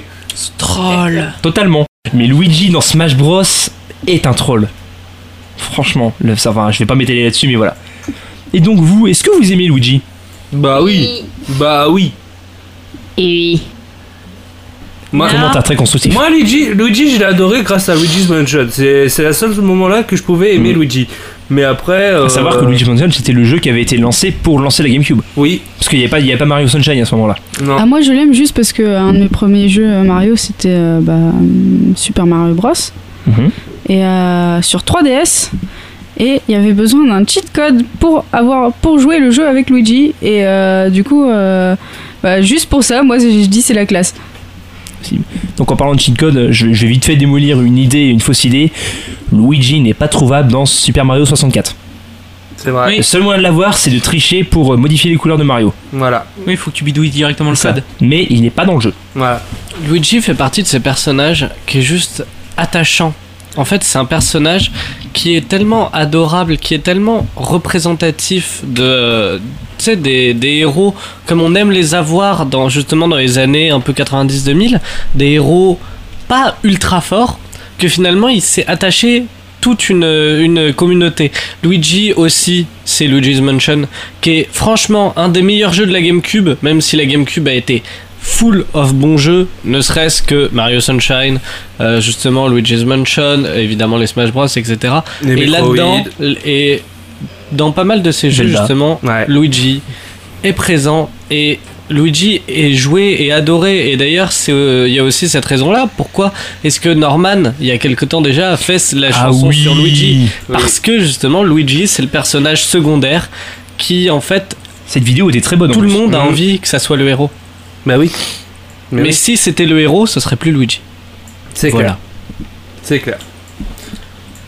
C'est tout, Pavel? Eh bah écoute, c'est tout pour moi. Eh bah merci Pavel en tout cas. Franchement j'ai bien aimé euh, la petite chronique sur euh, Luigi. Et aussi sur le euh, Yoshi's Island, tu vas faire rappeler plein de souvenirs. Ce qui me montre que je suis toujours vieux. On va passer Ah à... mais ça, ça va pas changer. Hein. Oui c'est clair. On va pas te rattraper. Hein. Oh non. Et maintenant on va passer à la chronique de Takara. Takara t'es prête? Bah, faut bien, hein. Bah comme d'hab. C'est hein. bon, à chaque fois je dis ça, je viens de m'en rendre compte. Toujours en 5 minutes Ah bah, toujours à la dernière minute, hein. Ah, quand se même, fait hein. pas, hein. Ah, Ah eh bah ben. On verra si t'as bien bossé. C'est parti pour Takara. Avec elle, les cosplayers peuvent se rhabiller et les vocaloïdes peuvent se reprogrammer pour mieux chanter, c'est Takala. Bonjour à toutes et à tous. Bon, bah, j'ai déjà dit au début du podcast, hein, coucou Pavel qui me fait des- un signe de la main. Bon, bah, on va commencer ma chronique. hein. Je vais déjà vous parler de Vocaloid. Alors, euh, bon, euh, là, ce- là, au dernier épisode, c'était un petit peu le bordel, hein, on va pas se mentir. Parce que euh, on avait tous Merci. échangé les chroniques, je crois. Hein Oui, c'est ça. Et Pavel. Ah, c'était drôle quand Eh, même. c'est sa faute à lui, Et c'est la faute à Bafou. Ouais, mais c'était bien, c'était bien. Franchement, j'avais bien aimé. Et on va dire que euh, j'en veux énormément à Pavel d'avoir euh, bah, bousillé ma chronique. Non, il a pas, il a pas bousillé, il a essayé, c'est Et du tout. coup, du coup, J'ai fait, un, j'ai fait un tuto du patron, c'est tout. Voilà. c'est ce que je dis. Et du coup, euh, eh bien, C'était propre. Pavel la dernière fois avait parlé de euh, VY1 Miski et VY2 Yuma. De, qui était, alors il a oublié de le dire, hein, mais ils sont développés par Biplatz et non pas par Krypton Future Media. Bien faire attention à ça parce que tous les, Si vous le dites. les tous les premiers vocaloïdes que je vous ai présentés étaient développés par Krypton.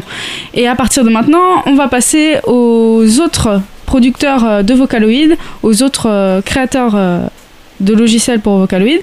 Et euh, on va parler aujourd'hui de deux vocaloïdes, encore une fois, euh, Bigal et Sweet Anne, qui sont deux vocaloïdes anglais. Donc Bigal est un homme et Sweet Anne est une femme. Et ils sont tous les deux développés par PowerFX System AB. Euh, Bigal a été doublé par Frank Sanderson, tandis que euh, Sweet Anne a été euh, doublé par. euh, Bigal, une- c'est tellement un nom d'acteur porno. Commentaire sur 20. Pourquoi on l'a invité celui-là déjà? Et, euh, et Sweet Anne a été dé- oh, mon dieu. Et Sweet Anne a été doublée par euh, Jodie, qui est une chanteuse australienne dont on ne connaît pas la véritable identité. D'accord. Fichtre. Alors, euh, alors pour le physique, c'est assez compliqué. Euh, en effet, euh, il y a un tout premier, il y a un premier euh, box art. euh, bon, c'est l'image qu'il y a sur la boîte. hein. Il y a un premier box art euh, qui a été euh, qui a été euh, promu par euh, PowerFX, donc la boîte qui a qui a euh, créé euh, justement les, les vocaloïdes. Euh, Sweet Anne est représentée bah, comme, une chan- comme une chanteuse de jazz. J'ai l'impression de voir Marilyn Monroe mal dessinée. Oui. Oui, un petit peu. Euh, comme une, comme une pin-up en fait, avec une robe rouge euh, et euh, Des... des. resté trop longtemps au UV. Ah purée, j'en ai marre de vous. Sans déconner. Avoue-le, elle est moche. Oui. Alors vous vous rendez compte que en moins de deux minutes de chronique, vous m'avez plus coupé que vous ne l'avez fait depuis le début du podcast. C'est pas faux. C'est vrai que t'as pas compris Je vais m'énerver. Donc Sweet Anne, euh, qui est représentée comme une pin-up blonde à robe rouge, euh, avec, attention, des points de suture au niveau du cou, comme si sa tête avait été détachée. Tandis que Bigal, son euh, homologue masculin, euh, est représenté quant à lui comme Frankenstein, un petit peu, un espèce d'Elvis Presley, euh, un petit peu recousu du crâne. hein. Et euh, oui, euh, Pavel? Ils ont eu l'idée d'heure d'Halloween ou comment ça se passe? Non, la vraie question, J'ai c'est qu'ils sont demandé. sortis en quelle année? Alors, elle va y venir. merci euh, Mariam. Voilà. Alors, euh, ils ont été. euh, L'idée a été conçue en 2007, c'est-à-dire à la sortie d'Hatsune Miku, et ils sont sortis en 2009. Donc, ils ont été annoncés en, 2010, en 2007, mais sont réellement sortis en 2009 sous Vocaloid 2, donc comme euh, les précédents Vocaloid. hein. Euh, il y a deux concept art. Donc, le premier dont je viens de vous parler, qui est euh, par PowerFX, et le second par e-capsule, donc c'est-à-dire c'est les c'est les, euh, c'est, les fans qui ont les fans taïwanais, attention, qui ont créé ces designs-là pour la sortie justement de, de Sweetan et Bigal en, à Taïwan. Et euh, où Sweetan est quant à elle représentée en robe de mariée blanche avec une ceinture euh, steampunk et des longs cheveux blonds. Donc pas du tout le même style, hein, on change complètement de, de- de style. hein. Tandis que Bigal est quant à lui représenté euh, avec des couleurs blanches, noires et rouges. Il a un casque avec une tête de mort euh, sur le sur l'oreillette. Oui, Benji. On garde quand même un style baroque. Hein. Ils sont Oui, mais beaucoup moins. Ils sont quand même. Ouais, mais on. Parce qu'il faut faire attention, parce que les premiers concept art ont été conçus euh, en euh, pensant à tout ce qui est période Elvis Presley, donc Oui. c'est pas forcément baroque, c'est plus rock, pin-up, Ouais, mais le. années 60, euh, années 50-60, c'est pas du tout la même chose. Là, on est plutôt sur un style, euh, Oui, mais comme on tu dis, baroque. On reste sur une idée de classe.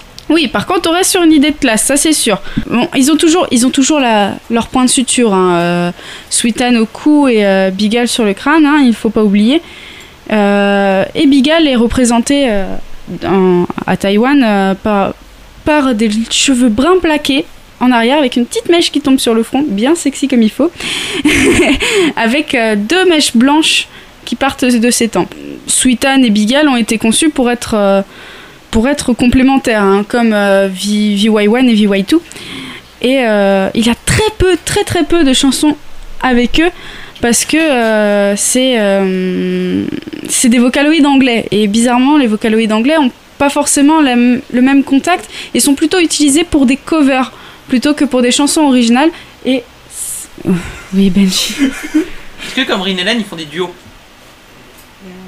Ça, t'aurais peut-être pu attendre, elle allait dire après, je pense. Je sais pas, mais je pose quand même la question, elle me vient. Pourquoi ça fait trois fois que tu me poses des questions avant que je puisse en parler? Parce que là, t'es sur la partie chaude. Alors que d'habitude, tu ne poses jamais de questions. T'aurais pu fermer. T'aurais pu. Quoi? Parce que tu, alors que d'habitude, tu ne poses jamais de questions.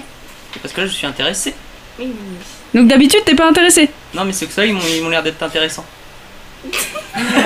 Oh là là Le mec, il va tellement te taper. Je sais, Révélation. Enchaîne.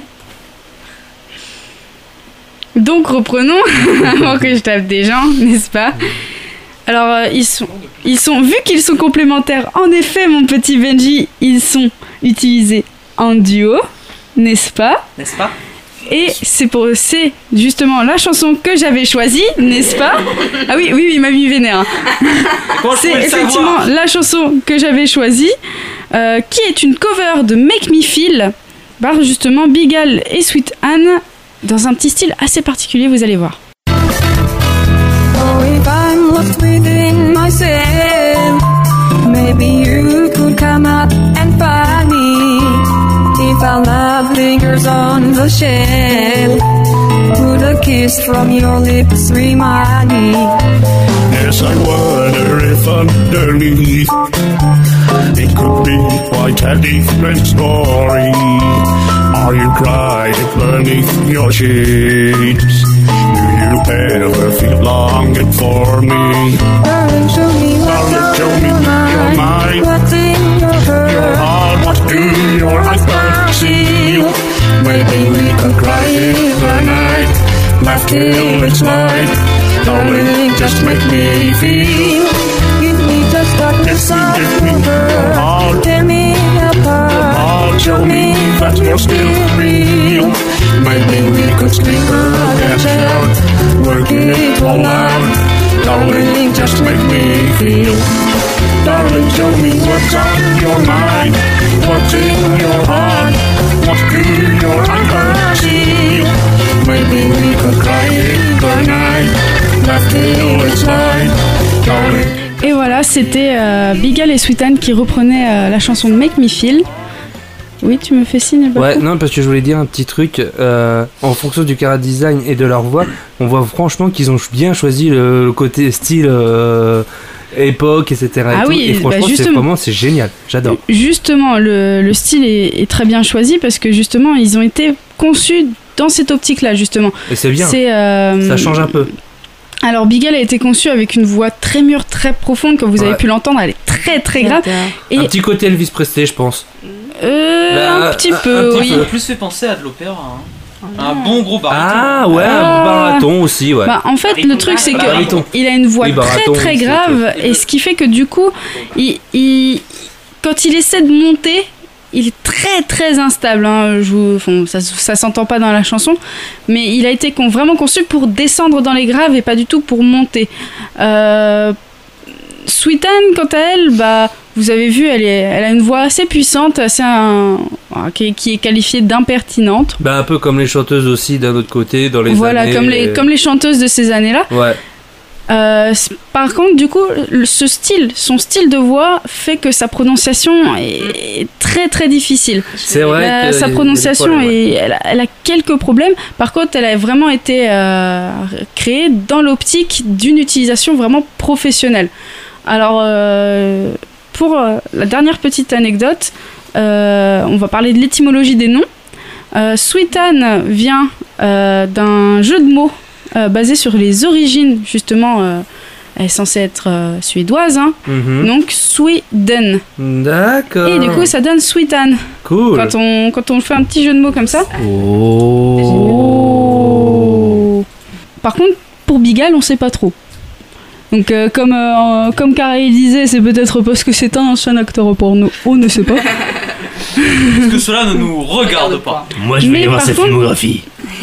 Par contre, oui, Carré Euh, juste pour faire une petite théorie, Bigal, ça fait aussi penser aux, euh, espèces de parrains qui avaient, euh, qui étaient très très présents dans les films, euh, genre de gangsters, etc., qui appartenaient à cette période, la période un peu Elvis Presley, la période pin-up, où justement il y avait souvent ces espèces de, euh, enfin même euh, ça et d'ailleurs euh. ça représente un peu ce, le, le premier, celui, celui, celui qui est présent euh, sur le vrai, sur la vraie image, l'idée d'un espèce de parrain de la mafia, euh, genre euh, un truc comme ça. Après, ça reste une théorie, mais voilà. Après, c'est vrai que c'est vrai que Bigal, ça a été juste je- pas mal de surnoms pour les parrains de la mafia, etc. C'est vrai d'un autre côté. Donc du coup, pour Bigal, c'est une excellente théorie. hein. C'est franchement une très bonne théorie.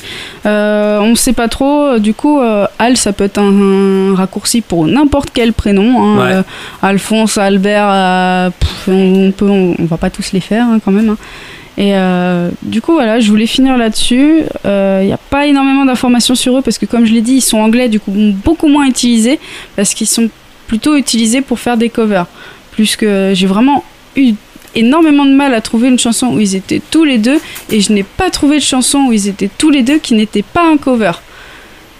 Voilà. C'est chaud, quoi. C'est c'est- c'est assez dur, c'est c'est- c'est vraiment dur. Par contre, ils sont très, enfin, en tout- surtout Bigal est très très populaire. euh, il, a, il a vraiment une, une grande fanbase, euh, notamment autour de son artwork taïwanais, parce que comme je l'ai dit, bah, il est vachement sexy. Et, euh, et euh, du coup, euh, il a une énorme fanbase, tandis que Sweetan est beaucoup plus réservé euh, niveau fanbase. On en entend beaucoup moins parler. Et euh, c'est peut-être pour ça qu'il n'existe pas encore euh, de cover euh, avec eux deux. Euh, je vais finir ma chronique euh, Vocaloid en vous annonçant le, le prochain dont, dont je vais parler. Ah, tu peux faire le tease. Ah, je vais teaser, je vais teaser euh, un Faites donc, Vocaloid ami. euh, dont on a... C'est un Vocaloid anglais encore. Ah. Vo- Voire même j'hésite à faire les trois en même temps, les trois prochains en même temps, parce qu'ils sont tous les trois anglais. Mhm. Euh, ce serait Prima, Sonica et Tonio. C'est vous qui voyez. Tonio. Il y en a qui ont essayé. Oh là Tantaratatata. qui ont tous les trois été euh, produits par euh, Zero G. Donc on va voir ce que ça va donner sem- enfin j'allais dire la semaine prochaine moi n'importe quoi au prochain épisode. Tu veux, à chaque fois, tu fais un épisode chaque semaine, toi. Mais oui. Euh, juste une théorie aussi pour Bigal. Euh, juste Ça, on a bien fait de l'éviter, lui. Pour, euh, pour, en fait, ça m'a fait penser justement avec l'idée de Sweetan, c'est Sweden. Et euh, Al, c'est Kalmar. L'union de Kalmar. C'est euh, en fait c'est la création de la Scandinavie par la Suède en- dans, au, 12e siècle. Waouh, t'es parti chercher loin T'es vraiment parti chercher loin. Bon, bon, on sait pas. hein. C'est qui qui l'a invité Merde, putain. Je sais pas, mais j'ai mal à la tête. Ouais. En tout cas, je suis ravie de savoir que ces deux vocaloïdes déchaînent les passions. Non, franchement, c'est. Surtout celle de Benji. N'est-ce pas Oui, je t'en veux parce que du coup, t'as bousillé ma chronique. du coup, voilà, je vais passer à quoi? Convention. Non, cosplay. Cosplay Et je vais vous parler encore une fois d'un site de matériel cosplay. Donc je vous avais déjà présenté Cosplay and Craft euh, il y a trois épisodes maintenant parce que le dernier épisode euh, Pavel a un petit peu fait n'importe quoi encore une fois. Non, c'est Et l'épisode d'avant j'avais présenté l'émission euh, l'émission euh, Cosplay Molly. Oui. Et du coup, là, cette fois, je vous représente encore une fois un site internet dédié au matériel cosplay en vous présentant Cosplaymat. Alors, Cosplaymat, qu'est-ce que c'est? Bah, C'est exactement comme Cosplaycraft. Enfin, exactement, euh, il y a forcément des différences. hein. Donc, on peut trouver de tout sur euh, Cosplaymat des matériaux, des perruques, des costumes, des lentilles, du maquillage, de l'outillage, même des livres. Donc, le fameux livre de Kamui Cosplay euh, pour, euh, pour apprendre à faire du cosplay. Euh, des informations euh, diverses et variées, mais surtout, voilà, ce qui nous intéresse, c'est les matériaux. Alors, il y a de tout, encore une fois, il y a, du thermoplastique, il y a des composantes comme de la résine, de l'électronique, euh, il y a de la mousse, il y a de la peinture, de la sous-couche.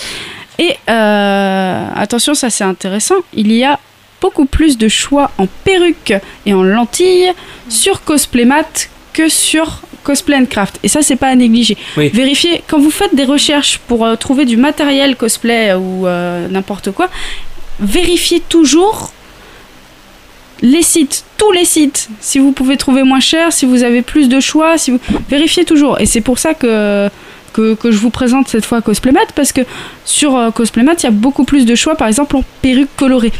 Euh, tandis que Cosplay and Craft se, contente des bases de perruques, c'est-à-dire euh, perruques courtes basiques, perruques mi-longues basiques, perruques longues basiques, qu'on doit travailler derrière.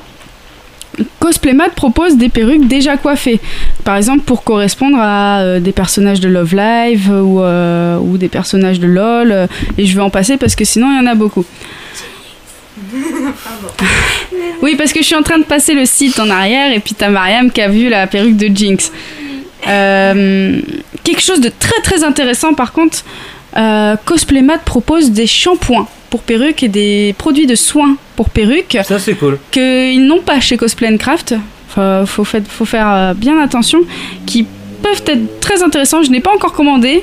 Euh, J'hésite à commander parce que franchement, j'ai quelques soucis avec mes perruques. hein. Ceux, ceux- ceux qui me suivent TMTC.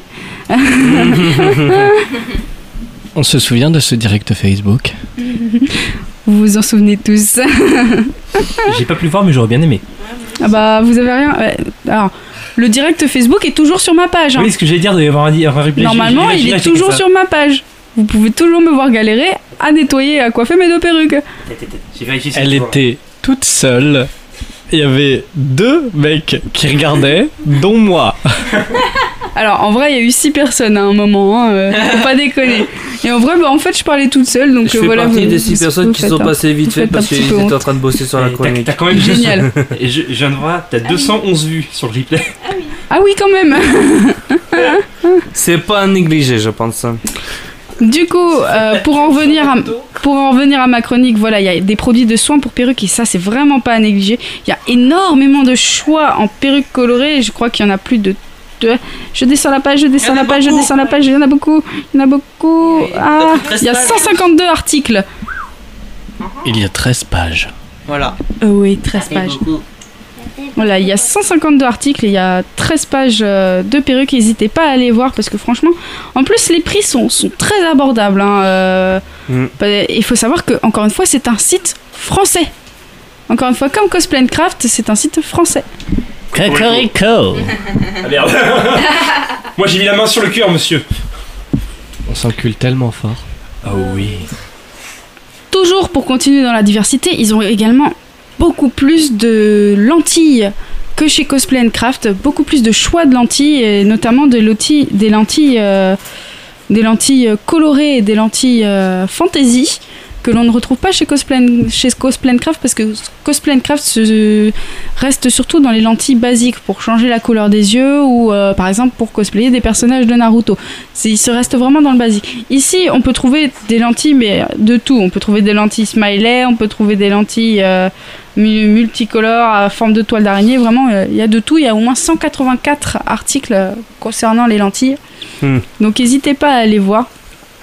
Et pareil en maquillage, euh, ils n'ont rien à envier à Cosplay Craft. hein, euh, sur les deux sites sont vraiment, euh, sont vraiment bien calés niveau maquillage. N'hésitez pas, encore une fois, à comparer selon vos attentes, selon les retours, selon, selon ce, que, Selon ce les dont vous avez besoin. sur le voilà, selon les avis, etc. Euh, je vais faire une petite comparaison encore une fois rapide avec Cosplay Craft. Cosplay Craft qui propose quant à eux une section cosplay d'occasion que Cosplaymat ne propose pas. Et donc euh, voilà, encore une fois pour remettre l'accent, n'hésitez pas à vérifier les sites euh, Ouais. sur lesquels vous allez, à vérifier euh, les, euh, les sources et surtout euh, à comparer pour trouver le, le matériau idéal et parfait de vos rêves. Alors il y a beaucoup de nouveautés, hein, les nouveautés sont, sont, sont, sont régulières. hein. Là, là c'est surtout des nouveautés perruques, Mhm. des nouveautés costumes. Donc euh, voilà, n'hésitez pas à aller voir, surtout qu'en plus euh, ils font parfois des soldes, hein, euh, tout comme Cosplay Craft. Et il faut savoir que sur Cosplaymat aussi, le tarif unique il y a un tarif unique pour les frais de port, c'est-à-dire quoi que vous commandiez, vous avez forcément 5,95€ de frais de port. Frais de port qui deviennent gratuits à partir de 100 euros d'achat sur le site. Ce qui est pas mal. Ce qui est pas mal, franchement, parce que Ouais. par, par exemple, en admettant que je prenne déjà euh, deux plaques XL de Warbla, j'en ai déjà pour 100 euros et euh, donc euh, voilà, c'est ça, ça passe très, ça, ça monte très vite. Ouais. Voilà, c'est cosplaymat.com, donc n'hésitez pas, hein, ils, sont, ils, sont, ils sont disponibles en anglais, en français, en italien et en espagnol. Olé N'hésitez pas à vérifier euh, vos sources, encore une fois, c'est doit faire 3 ou 4 fois que je le dis à peu près. Euh, quand vous faites des recherches pour éviter les arnaques et pour éviter euh, bah, les déconvenus euh, concernant euh, les articles que vous avez achetés. Voilà. Et bien sûr, l'adresse sera sur la page Facebook, bien et l'adresse sera sur la page Facebook avec Cosplay and Craft que j'avais oublié de mettre. Pour, je, viens de, j'avais- je viens de m'en rappeler. et donc maintenant, on va passer au fameux calendrier. Ah bah vas-y. Alors, euh, bah, du coup, pour le calendrier euh, convention, eh ben, on va partir déjà sur euh, bah, début juillet, hein, parce qu'on enregistre, on est déjà fin, fin juin. hein, pour, voilà, le temps du montage, vous l'aurez certainement début juillet, mais sait-on jamais.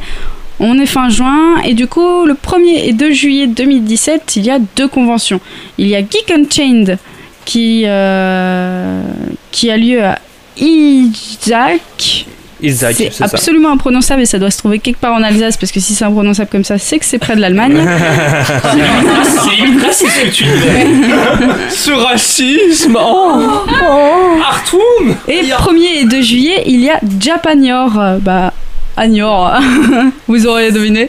Sans deck.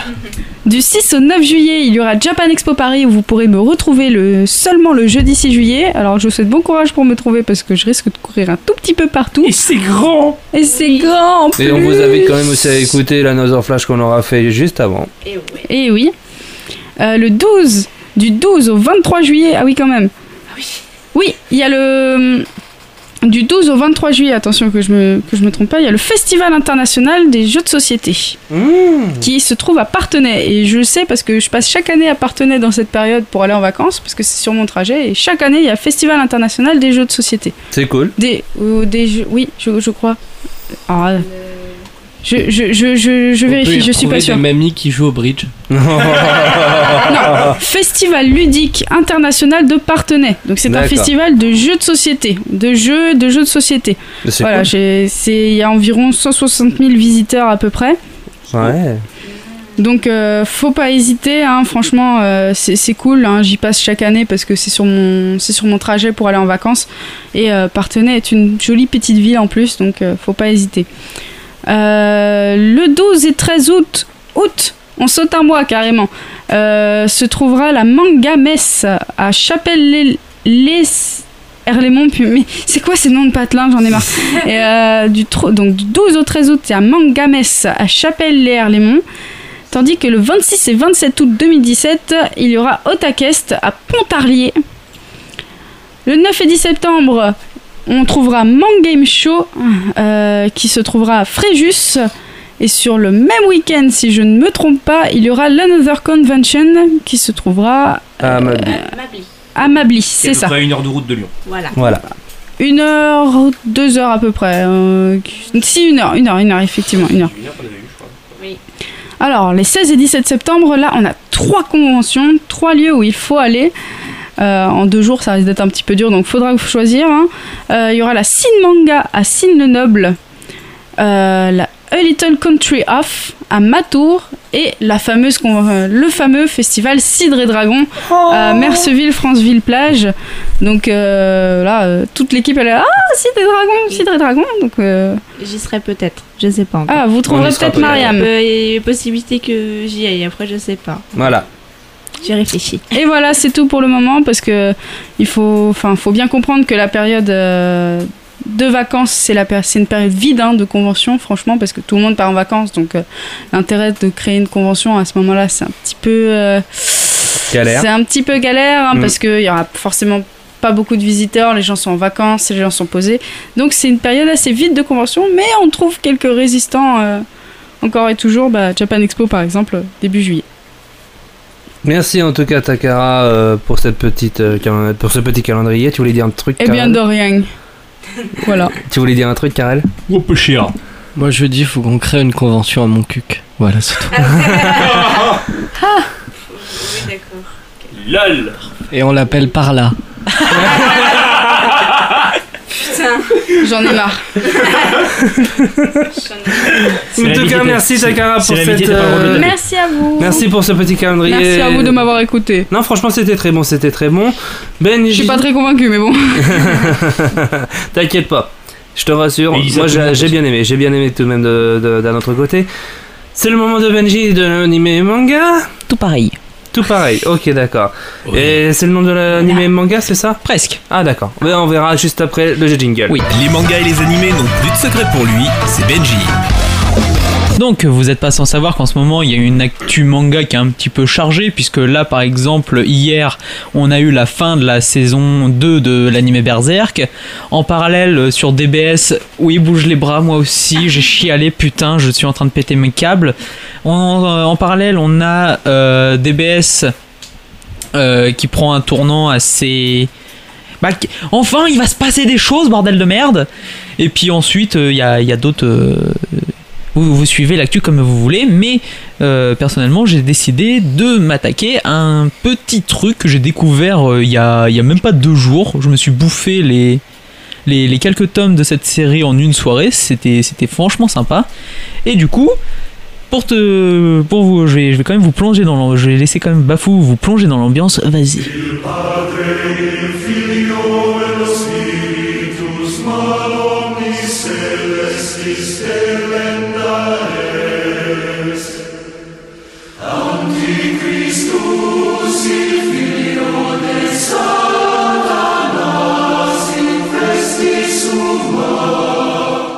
Voilà, donc. Alors attends, j'ai entendu Antéchrist, etc.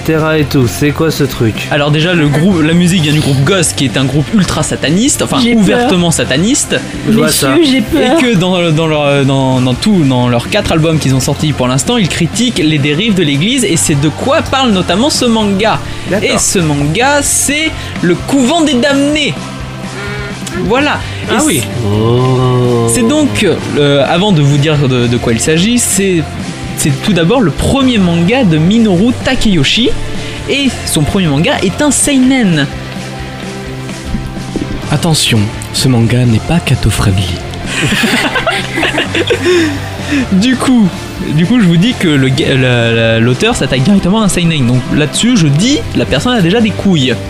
Et donc un seinen, on peut, se, demander déjà ce que c'est. Et euh, selon les traductions, seinen ça signifie jeune homme. Et donc ce style regroupe différents, mangas qui est destiné à un public de jeunes ayant pour cible les jeunes adolescents entre 18 et 30 ans, et notamment à dominance masculine. Euh, il est, euh, ce manga est apparu pour la première fois en 2015 dans le magazine Geek and Spirit, qui est un magazine de, prépublication mensuelle de type seinen et qui existe depuis 2009. Euh, actuellement, on est à 3 volumes, qui est édité par Glénat parce que Glénat fait toujours ce style de ce style de manga. Donc, euh, pourquoi tu me touches les tétons? Parce que je suis en train de faire les modifications sur un site euh, de convention en ajoutant les conventions au fur et à mesure et je suis en train de partir sur la liste des anciennes conventions et euh, il y a la Japan Zone. Voilà. C'est très bien. Ça explique. Voilà. Tu, tu peux continuer à te toucher les tétons. Parfait. Euh, du coup, je vous dis que à l'heure actuelle, la série compte que 3 volumes et que c'est toujours en cours. Et donc, bien sûr, nous n'avons pas d'animé malheureusement.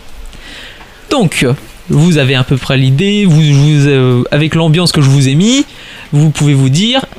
si- Qu'est-ce que que ça raconte? Et je vais vous le dire, qu'est-ce que que ça raconte? Que ça veut dire que c'est Jamais tu dis ça. Oui. Si. Tout pareil. Parfait. Oui. Donc, euh, le manga suit l'histoire d'Ella, une enfant à la vie, euh, à la vie un petit peu galère, on va dire, puisque après la mort de son frère, euh, elle est vendue par ses parents, puisque ces derniers, oui, joie, puisque ces derniers, ils ont un petit peu peur de leur fille qui leur a amené une jolie brochette de rat. Je vous laisserai deviner, je vous laisserai le suspense pour savoir pourquoi, sinon c'est pas drôle. La peste. Mieux Mieux Sinon c'est pas drôle Trop classique Euh, Du coup cependant elle est recueillie par... Elle parvient à s'échapper de... De, chez, de, de la personne à qui elle a été vendue et elle se fait recueillir par une femme euh, qui prendra peu à peu à la place de sa mère. Elle notamment, cette femme étant considérée comme sage-femme, euh, elle apprend les rudiments de la médecine auprès de sa mère adoptive. Bon, bien sûr, sinon c'est pas drôle. Bo- ce bonheur ne dure que quelques pages, puisque notre histoire se passe au XVIe siècle, et c'est au cours de cette période que l'on se trouve l'un des mouvements les plus sympathiques qui existent. L'Inquisition. Oh putain, merci, je t'aime. du coup, Ella se trouve privée de sa nouvelle famille et se voit envoyée dans un couvent prévu pour accueillir les filles de sorcières et réputées et, euh, et- et- et, euh, qui du coup doit les rééduquer à coups de torture et de miracles. Et de Deus Vult, Deus Vult, Deus Vult, Deus Vult, Deus Vult, Deus Vult. Il y a pas de voulte, il y a pas beaucoup de voulte. Ça voulte pas Non, ça voulte pas beaucoup. Fichtre. Mais, mais c'est, ça reste sympathique, t'en fais pas. Euh, Deus Vult. et du coup, il- la, la rééducation se fait sur trois années. Et, euh, et donc, à l'intérieur, elle, euh, le- notre protagoniste n'aura que pour seul objectif de se venger de la femme qu'il a envoyée ici, Madame Eldegarde. Donc, euh, de base, c'est un manga historique, donc j'aime bien, comme vous avez pu le voir euh, précédemment. Oui. Merci. Euh, et du coup, la période que l'auteur a On se demande pourquoi t'aimes bien, hein Oui. Merci. C'est pas grave. Euh, du coup, la période que l'auteur aborde, c'est vraiment une période qui est vraiment hyper intéressante puisqu'il se passe plein de choses. On a par exemple la réforme protestante et catholique. Oui Et en plus, parce que sinon c'était pas rigolo, l'histoire elle a lieu en plein cœur du Saint-Empire romain germanique. Donc c'est-à-dire pile, pile, pile, pile où il y a les réformes. Voilà. Et du coup, et du coup on voit que, que même si on peut laisser passer quelques petites erreurs, l'auteur, l'auteur on, on peut voir notamment qu'au travers de petites, de petites anecdotes en, en note de bas de page, que l'auteur s'est quand même documenté et ça on aime bien. On lui fait l'amour avec deux doigts. Bien sûr. Donc même si le titre envoie pas du rêve, euh, puisque le puisque ça- tu te dis le couvent des damnés, bah tu te dis ça, ça te rappelle vite fait Princesse Sarah quoi, vite fait. Carrément. Oui, ça te bah oui, le titre. Ok, t'as pas vu Princesse Sarah. Et en gros, Non, ça fait longtemps. Et en gros, Princesse Sarah, en gros, tu prends Princesse Sarah qui rencontre Berserk, voilà. Puisque Oh, oui, c'est nickel quoi, un beau mélange, moi je dis. Ouais, c'est propre. Ouais. Farpe. Tout à fait. Puisque le récit te tient, euh, te tient en haleine euh, avec de nombreux rebondissements de situations et surtout il y a une et surtout il y a un truc que je kiffe. Le manga il a sa propre ambiance qui lui est propre et ça c'est bien. Et je sais que j'ai fait une répétition de propre. Propre. Juste. Propre. Ah, c'est propre. Voilà. Juste. On va t'appeler monsieur. Non, parce que Oh putain de j'avais- merde. C'était hier, à chaque fois, c'était juste, juste. Oui. blanc. Non. Donc Donc euh, la mi- euh, niveau niveau je continue sur mes points positifs puisque la mise en scène est juste géniale euh, puisque les sœurs et les mères s'app- s'apparentent à des matons et les nouvelles venues dans le couvent c'est simplement des prisonnières qui sont là et par certains aspects du, graphisme on retrouve un, trait désarticulé de certains personnages qui rappellent qui peuvent rappeler des marionnettes et justement qui seraient contrôlés par Madame Eldegarde. Deus Vult. Et il n'y a toujours pas de foule là. Et, et du coup, le caractère d'Ella fait que son, euh, fait que son, on, on s'y attache hyper rapidement, à l'inverse des autres arrivantes qui se soumettent directement à l'autorité. Elle, elle a des couilles, putain, des bonnes grosses couilles. On les voit bien. Les bonnes couillards, ça. Tout à fait.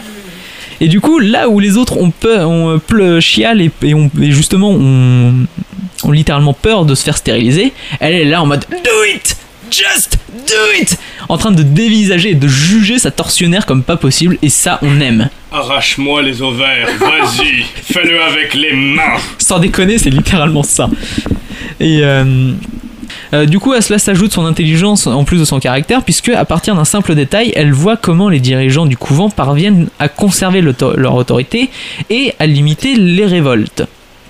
Donc au final, dès les premières pages, on comprend qu'Ella est capable de tout pour atteindre son but, et ce, peu importe les conséquences. Après, niveau défaut, on peut vite fait noter les quelques erreurs de dessin, mais après, perso, je pardonne rapidement puisque c'est quand même le premier manga de l'auteur, donc là-dessus, je laisse passer puisqu'il aura tout le temps, euh, elle aura tout le temps de s'améliorer. Mais ce qui me gêne le plus, c'est que l'histoire débute à notre époque, où des archéologues découvrent une vierge de fer, euh, une vierge de fer qui a la particularité d'être borgne. Oh la vache. Bah ouais. Que se dire que ceci Tout à fait. Et, euh, et du coup, bah, il- Explique parce que je suis pas. Explique parce que je suis pas sûr que tout le monde ait compris. D'accord. Alors une vierge de fer, c'est pas compliqué. C'est un putain de, cer- de- de sarcophage, on va dire ça comme ça, avec des pics à l'intérieur où tu mets la personne dedans qui est en général accusée de, de sorcellerie. Tu refermes et puis voilà, elle meurt. Et le- la particularité qu'elle soit borgne, c'est qu'en fait, la- une vierge de fer, c'est censé représenter une femme et que du coup, il y a une partie sculptée qui représente un visage de femme. Sauf que là, ici, cette femme a une cicatrice à l'œil. Si vous savez, si vous avez pas encore compris, une vierge de femme, tu prends le machin, Une vierge tu de mets la femme. Fer, pas de une, femme. vieille- une vierge de fer. Tu prends le machin, tu mets la femme à l'intérieur, tu refermes le machin, ça fait du gruyère. Voilà. Et, et pour la petite t'as un petit peu de ketchup qui coule aussi. Et, et pour la petite anecdote, euh, cet objet n'a n'a quasiment pas été utilisé à cette époque. C'est surtout sous Saddam Hussein qu'il a été utilisé. Sinon, c'est pas drôle. Et notamment pour encourager, non, pour motiver son équipe de foot nationale. Real fact. Waouh. Real fact, sans déconner. Euh, et du coup, en fait, ce que je disais là par rapport à cette Vierge de Fairborn, euh, c'est qu'ils savent, ne savent pas d'où elle vient. Et ben, on comprend qu'au travers de cet objet, euh, ça va être justement notre fil rouge de notre récit.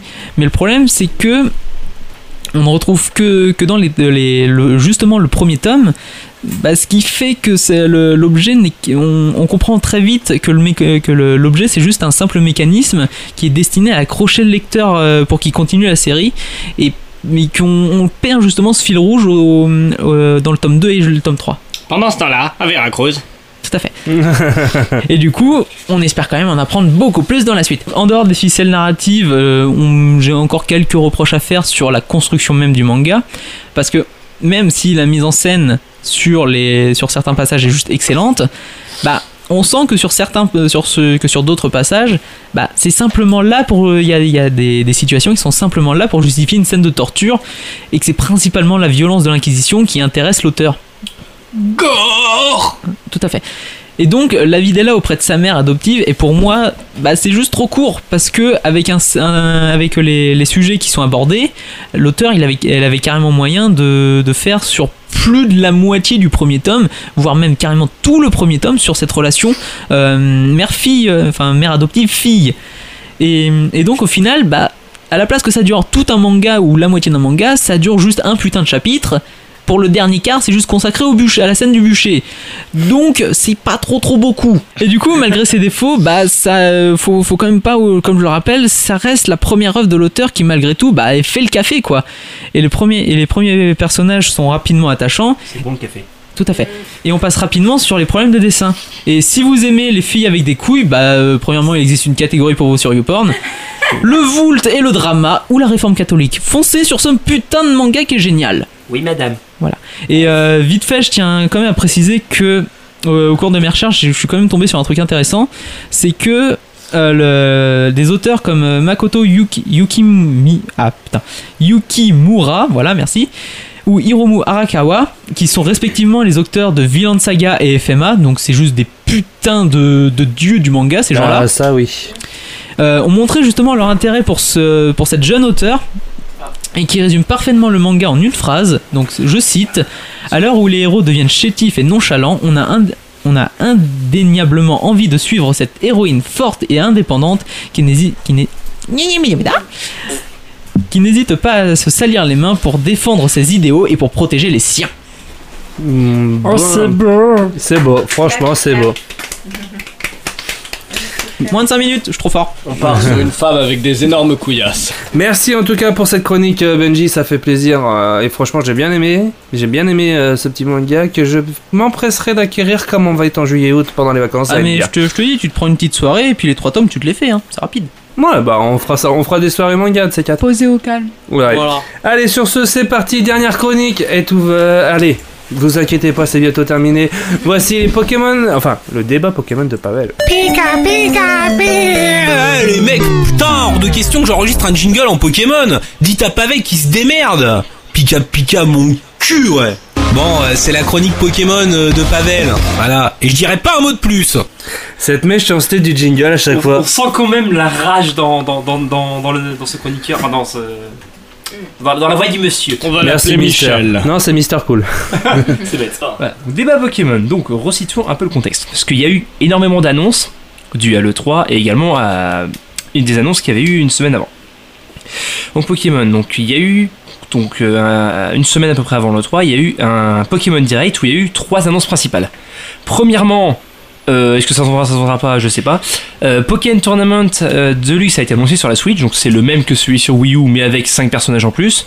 C'est-à-dire euh, Cisaiox, Pingoléon, Darkrai, Cradopo et également euh, un nouveau personnage exclusif à la Switch qui sera Archiduc.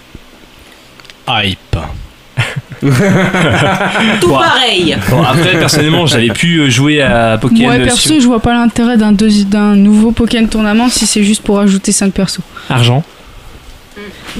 Oui, non mais je veux dire à l'acheter. On en parle de Mario Kart 8 Deluxe En effet. La Switch. qui s'est vendu absolument magnifiquement bien. Je sais, moi, moi je vois pas l'intérêt mis à part l'argent, mais ils savent que ça va se vendre donc c'est La. Switch. Après, Pokémon Tournament, franchement, c'est un jeu bien sympa. J'ai pu- J'avais pu y jouer sur Wii U, il est, il est franchement bien. Il y, a- il y aura Oui. pas de gros e-sport dessus, mais il est franchement sympa pour passer, pour passer les bonnes soirées. Oui. Magnifique intervention. Euh, Qu'est-ce qu'il y a eu d'autre donc euh, Il y a eu donc euh, les, les annonces dont justement on parlera dans ce débat. Euh, ça a duré vraiment 10 secondes. Ultra Soleil et Ultra Lune qui vont sortir les 17 euh, novembre 2017. Ah, nique ta mère. Voilà. Et franchement, on a vu comme vu, vu comme annonce les légendaires, donc c'est-à-dire Solgaleo et Lunala, parce que ce sera probablement une suite de Soleil et Lune qui sont enfin Solgaleo et Lunala sont fusionnés à Necrozma, qui, est un autre légendaire de, de On Soleil et est- Lune. on n'est pas sûr pour l'instant, mais c'est c'est quasiment ça. Bah, de ce qu'on a vu, ça va être ça. Oui, c'est ça. Je suis pas hypé perso. Moi, c'est Pokémon, donc je suis hypé. Point barre. je suis un gosse avec Pokémon. Hype. Autant j'étais ultra hypé par juste Pokémon Soleil et Pokémon Lune, Hmm. autant Ultra Soleil et Ultra Lune, non. Du tout. Bah, on verra. Parce que ça- Bah après ça dépend parce que s'ils sont aussi bons que blanc 2 et noir 2 et jaune 2, lol. euh, Je t'ai vu venir à des putains de kilomètres, mais un truc de dingue. Je t'ai vu venir, aussi. mais t'étais à l'autre, t'étais à Lille. T'étais à Lille, t'es arrivé au Mans. bah Oh, ça fait loin en une ça peut passer. Genre ça peut passer. Mais bon. Hype. Et donc pour terminer sur les annonces, donc pendant le 3, il y a juste, alors juste ça, il y a eu aucun trailer, aucune image, rien. Sur la Switch, il y aura un Pokémon à la sauce RPG, mais qui sera de la série principale. Hype. Ça, Voilà. par contre, ça me hype. Ça franchement aussi, Ça, parce par que contre, ça me hype. s'ils font un Pokémon de la série principale sur la Switch, c'est-à-dire pas sur console portable, même si la Switch est une hybride, euh, voilà. J'attends de voir. Bah, mais je suis Après, vu les évolutions graphiques qu'il y a eu sur Pokémon depuis quelques temps, franchement, ça peut être sympathique. Après, je dis pas, il faut vraiment voir, parce que là, ils nous ont juste dit Oh lol, RPG Pokémon Switch. Après, euh, on aimerait bien avoir des infos supplémentaires, s'il te plaît. Merci. Après, comme tu disais, à voir ce que ça va donner, c'est vrai que la, la 3DS c'était vachement limité au niveau puissance sur Soleil et Lune. Il y a eu quand même, moi personnellement, j'ai que la première 3DS et je vois sur les combats duo ou même sur les batailles royales, euh, ça lag. C'est beau. Bah, après, c'est beau. Ça reste beau quand même. Ah oui, ça je suis je suis Pardon, d'accord, mais- il est magnifique. pardon. ouais. Et après, effectivement, ça lag, mais euh, c'est beau. Genre. Totalement. Euh, moi, je sais, j'ai pareil, j'ai j'ai la, la, la normale parce que bon, je vais pas dépenser 300 balles pour euh, la même chose. Personnellement, j'ai- Mais- moi, j'ai, bon. enfin, vais peut-être investir dans la nuit, dans la nuit de DS. Je Moi, non. Histoire de voir. Mais si j'investis, ce sera vraiment là-dessus et là-dedans et pas autre chose. Non, mais là, ce qui est, ce qui est intéressant, c'est qu'ils rappliquent la même, té- la même euh, stratégie commerciale qu'ils avaient fait auparavant. C'est euh, à la mort de la, de la DS, on avait justement euh, la- les séries noir et blanc, et puis ensuite ils ont sorti la, la suite en, en- la même, en- sauf en rajoutant un 2. Et là, c'est- carrément la suite. Et franchement, les scénarios de Noir de, Noir de Blanc 2 étaient très très bons. Oui, je suis d'accord. Mais là, on voit bien qu'il il prépare vraiment le passage de relais pour euh, une autre plateforme. Totalement. Un, un autre support. Après, euh, tant qu'on est sur un débat, justement, franchement. Attends, je- j'ai, j'ai pas encore posé la question, il n'y a pas de débat pour le moment. Oui, oui, mais, oui, mais justement, sur Pokémon, et là, comme absolument presque tous les jeux de la Switch, putain, mais arrêtez de faire des. genre, juste des. des reprises, juste pour les mettre sur la Switch, pour vendre.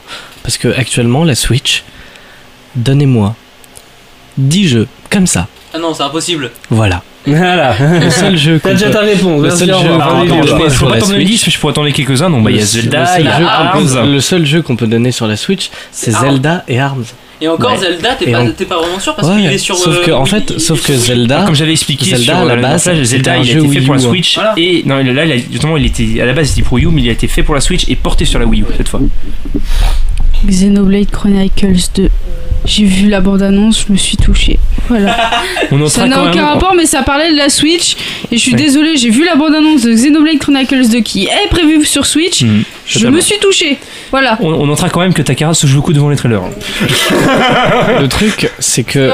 je suis- le, truc, le truc, c'est que je suis dégoûté parce que j'étais hypé sur la Switch en me disant ils vont quand même pas faire la même connerie que sur Wii U, à attendre genre mars pour sortir des jeux bons et genre des jeux, euh, tu sais, qui sont. euh, qui, tu sais, qui nous, nous restent en tête. Et si, ils ont fait la même chose. Ils ont sorti Zelda et c'est tout. Moi j'attends encore. J'attends encore pour la Switch parce que pour l'instant je suis pas, je suis déçu. Bah, sur la Switch, il y avait un jeu qui était intéressant quand même aussi, c'était le Paper Cut là. Hein? Le Paper Cut? Ouais, le jeu en fait où tu découpes des morceaux pour emboîter sur des formes, etc. qui était pas mal. Ah, oui. Au moins, Oui. moi j'attends Mario Odyssey. Aussi. Ah, moi aussi. Il a On est l'air trop d'accord. bien. Il a l'air très très bon. Et pas celui des lapins crétins, merci. Euh, non, il a l'air Eh vachement, ben, sans déconner, il a l'air honnêtement- vachement intéressant. Honnêtement, il a l'air intéressant par son gameplay. Mais j'ai jamais été. J'ai Un jamais tactical j'ai- RPG comme moi, ça, moi, ouais. les tactical RPG, c'est pas mon truc. Ouais, ouais, mais Moi non plus, franchement, personnellement, mais franchement je- il a l'air sympathique. Surtout euh, du fait que euh, les lapins crétins, effectivement, ils ont toujours cette image de genre, ça va être un jeu de merde. Enfin non, un jeu sympathique mais débile. Hmm. Et là, pour le coup, ça peut être intéressant. Après, l'avenir nous le dira. Donc voilà. Bon, on va resituer un peu parce que là j'ai toujours pas lancé le débat, je vois, je vois le temps qui tourne, mon dieu. Euh, donc on va suivre. Donc comme je disais, Ultra Soleil et Ultra Lune sortiront les 17 novembre 2017 sur 3DS. Et comme on a parlé subtilement Benji tout à l'heure, c'est pas la première fois qu'une suite de jeux sort au lieu des traditionnelles versions complémentaires. Donc quand je dis version complémentaire, c'est Pokémon Jaune qui est version euh, euh, rouge et bleu, Emeraude à Ruby Saphir, Cristal à Argent, bref. Mais. Oh, Emeraude, j'ai joui. Ah, Emeraude, non, mais moi c'est mon enfant, c'est mon jeu préféré. Emeraude, c'est mon enfance Bien sûr. aussi. Voilà. Donc, mais là, je vous pose la question. Qu'est-ce que vous, vous préférez? Une version complémentaire qui est une version améliorée des jeux de base ou une suite apportant une toute nouvelle histoire? Et surtout, pourquoi? Pour Pokémon, je parle du coup. Bah là, dans règle générale, est-ce que toi, tu, est-ce que toi, dans Pokémon, une fois qu'il est- il y a les deux versions de base qui sortent, donc là, on va dire pour, euh, là, on va reprendre la rumeur qu'il y a eu pour XY, donc il y en a eu XY, et tout le monde attendait un Pokémon Z. Donc on s'est fait bien, on s'est fait bien couillonner et on a eu la forme parfaite de Zygarde dans Ultra Soleil, enfin dans Soleil et Lune. Mais euh, voilà, est-ce que pour vous, euh, un Pokémon doit avoir une version complémentaire une fois que les deux de base sont sortis, ou avoir une suite? Et donc du coup avoir une toute nouvelle histoire, mais du coup passer l'impasse sur des améliorations qu'on peut avoir. Une suite, ça aurait été un peu trop rapide. Parce que les Pokémon Soleil et Lune. Ah non, je, je te parle en règle générale de En Pokémon. règle Pas- générale. Pas, pas vraiment dans le cas Soleil et Lune. Bah non, mais pour te dire, ça, euh, souvent, euh, s'ils font une suite euh, quelques jours après, quelques un an même voire deux ans après les. Non, là, les- là, les là, elle va sortir un an après. Ouais, voilà, un an après, voilà. Ça a été souvent aussi pour Jaune, etc. et tout, si je m'en souviens bien. Euh, pour Pokémon Jaune, je pourrais pas te dire. euh, Je pourrais regarder vite fait. Je sais que pour Pokémon Emerald, il y a eu plus de temps parce que il y a d'abord eu Ruby Saphir qui sont sortis. Après, il y a eu les remakes Rouge Feu Vert Feuille. Et après, il y a eu Pokémon Emerald. Voilà. Après, euh, moi, je dans l'idée, je préfère quelque chose de complémentaire parce que, ne serait-ce que dans la réflexion qu'on a eue depuis, depuis le début, hein, depuis Rouge jusqu'à aujourd'hui, les versions complémentaires étaient toutes excellentes. Genre, Jaune, qui a ajouté plein de choses, était vraiment très bon. Alors après, Jaune, c'est un cas à part vu que, parce que c'est vraiment basé sur l'animé. Oui, c'est vrai. On peut dire de base que la version complémentaire, enfin les versions de base c'est rouge et verte et la version complémentaire c'était bleu. Mais ça c'était au Japon et du coup c'est ce qui a Oui. servi de base dans les versions Ouais. dans le reste du monde. Après, euh, franchement, il y a aussi Emerald qui a été vraiment, Oh qui, a fait, qui a fait des changements, mais tellement importants par rapport à Ruby Sapphire. Ruby Sapphire qui sont excellents. Mais le scénario basé sur Rayquaza, c'est génial. Oui. Et puis pareil, Diamant et Perle, qui moi aussi été mon enfance. Platine. Platine, putain, il claquait, genre, ne serait-ce que l'histoire, tu sais, du, voilà, le, le, le monde, le monde un peu, un peu distorsion, ouais, le monde distorsion, distorsion. avec Giratina. Oh putain Et puis, Ah, on a une qui réagit. D'ailleurs, question, vous dites Gi- Giratina ou Giratina Moi je dis Giratina personnellement. dis Giratina. Mais pour moi il y a, enfin chacun se fait son opinion là-dessus, chacun Parce dit comme il que veut. moi, on m'a tapé l'autre jour parce que je disais Giratina. Et quelqu'un m'a tapé, je sais plus qui du tout, parce que, parce que la personne disait Giratina parce que c'était japonais. Bah à ce Bah, c'est moment-là, comme hein. C'est comme, comme je- et à ce Kanto, moment-là, hein. euh, moi je Kanto. dis Giratina. hein. À ce moment-là, donc je, Au pire, je on parenthèse, les je, je, vous, je peux rediriger, regardez, vers une vidéo de Pokémon Trash où justement il y a le patron de Pokémon Trash qui, qui a fait une vidéo là-dessus parce que lui-même étant dyslexique, il a beaucoup de mal avec les noms. Euh, alors, justement pour reprendre ce qu'a dit Takara, euh, en japonais ça se prononce Giratina, mais chez nous ça a plus se prononcer Giratina. Mais dans ce cas, j'ai juste envie de vous dire, faites comme vous voulez, qu'est-ce qu'on s'en bat les couilles? Voilà, Tout à fait. Tout à fait le faisant. tout à fait. Et euh, oui, bah du coup, pour rebondir sur ton truc, bah on voit que dans les euh, dans les, les versions complémentaires, bah le scénar est claqué, les apportations et les et les améliorations est claqué aussi. Mais quand tu vois, ils ont pour l'instant ils ont fait qu'une seule fois une suite à noir à noir et blanc Mhm. parce que de base le scénar des premières versions était juste génial et que quand tu vois la suite bah voilà c'était c'était bien aussi. Et les améliorations qu'on a vues elles étaient cool aussi. Donc c'est pour ça que moi sur Soleil et Lune qui apportait quand même des, un truc euh, les, avec les ultra chimères tout ça scénaristiquement t'as quand même des trucs assez, qui chamboulent bien l'univers. Donc je pense que c'est euh, bah c'est légitime et justifiable qu'ils fassent une suite Alors juste, Après- je dis juste un petit truc. Enfin, là tu parlais vite fait des ultra chimères. Il y a justement une théorie qui dit que euh, ultra soleil, ultra lune, justement ultra, ultra chimère, que les jeux sont vraiment basés sur les ultra chimères plus que dans le soleil et lune de base. Après, je me demande aussi un truc. C'est probablement aussi ce qu'ils font, c'est que lorsque le scénario, en fait, leur, ils font un nouveau, enfin pas un nouveau, mais une, une, comp- euh, une suite, complémentaire. un, un complémentaire, lorsque leur scénario était pas excellent, excellent, et en fait, je suis presque sûr qu'ils écoutent les fans et qu'ils prennent un peu de tout ce que les fans proposent. Ce qui fait que, dans l'idée, les Enfin, je sais pas, on va peut-être me contredire, mais Noir et Blanc avaient un scénario absolument formidable de base. Du coup, Totalement. faire une suite pour améliorer le scénario, ça aurait servi à rien, puisque de le toute façon, la, scénario, 5, enfin, la puisque le 5G, scénario a été vraiment, genre, applaudi. Du coup, ça servait à rien. Et c'est pour ça qu'ils ont fait une suite. Et la suite qui était très bonne aussi, du coup. après la 5G, comme tu disais, euh, n'a jamais été critiquée pour, par- n'a jamais été critiquée pour son scénario, mais pour les Pokémon, oui pour le design des Pokémon, parce que c'est vrai que t'en as certains. Voilà. Mais il faut, faut voir aussi qu'avec la 5G, ils ont, ils ont planté un décor pour plusieurs jeux qui ont suivi. Tu prends par exemple le personnage de euh, Nicolas, je crois que c'est bien dans la 5. Oui, il apparaît dans il Soleil et apparaît, Lune. voilà. Et il y en a justement qui s'attendent à le voir dans l'Ultra Soleil Voilà. Ultra Lune, à faire l'expérience Voilà. sur les Ultra Chimères. C'est ça. Du coup, le fait qu'ils étendent l'univers comme ça, perso, je trouve ça plutôt bien. Après, on revoit aussi un autre personnage de la 5G dans, dans, le- dans Soleil et Lune. C'est euh, Pieris, qui est, le, mem- qui est un des membres du Conseil des Quatre de Unis. Oui. On le voit sur une plage, il lui donne euh, une. euh, une. euh, une Pokémonture, si je dis pas de bêtises. Ou une CT, je sais plus. Voilà. Euh, Peut-être, aucune idée. Donc voilà. Mais Je sais même plus qui a répondu à la coup- question ou pas, du coup, mais. Du coup, euh, moi, enfin, dérive, en dérive. Du coup, moi, je pense. Il parle bien, cet invité, je pense que, en fait, tout bêtement, ça dépend. Genre vraiment. C'est c'est le genre de choses. Ah bon, J'avoue que c'est une réponse bateau, mais lorsque le scénario a des choses à revoir. Par exemple, hein, Diamant et Perle. Tu veux pas devenir politique, toi, non? Parce que là, tu réponds pas du tout à la question, en fait. Non, mais c'est non, mais c'est vrai. Si, en partie, il répond. Non, non, je réponds. Non, Oui. mais vraiment, c'est-à-dire Ah, tu que. veux dire, tu réponds à côté, quoi. Bah, non, parce que Diamant et Perle. Il fait une euh, digression je- pour je arriver fais- à la, la Dans l'idée, ça dépend parce que dans Diamant, dans Diamant et Perle, moi je sais, j'étais gosse, du coup j'ai beaucoup suivi les histoires de Diamant et Perle.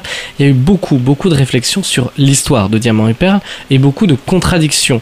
Et ils ont sorti Platine, qui là, pour le coup, a été adoré, qui a vraiment été euh, applaudi.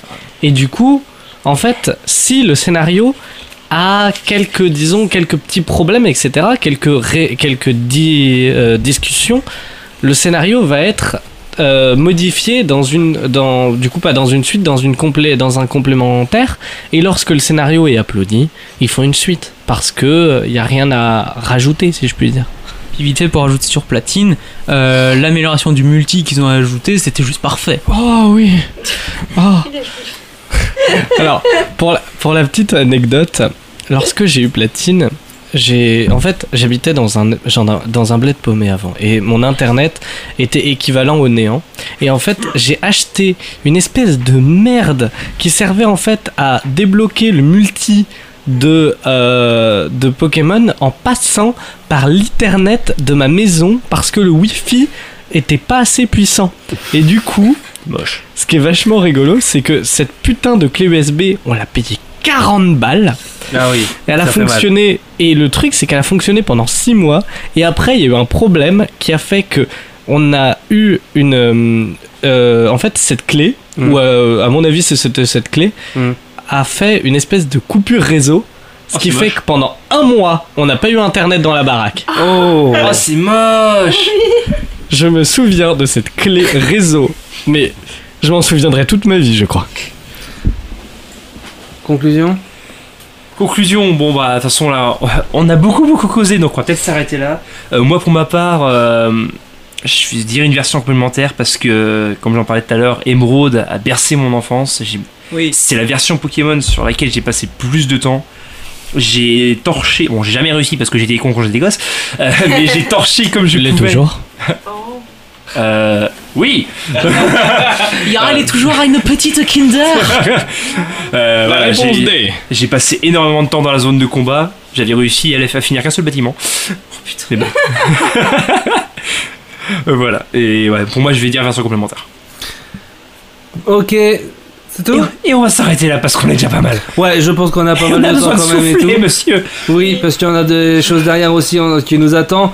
Merci en tout cas, Pavel, euh, d'avoir participé. Et de rien. Et je reviens au moment quand tu veux. Y a pas de souci. Si tu me payes le train. D'accord, y a pas de souci. Merci en tout cas, Takara, de ton côté. Et des.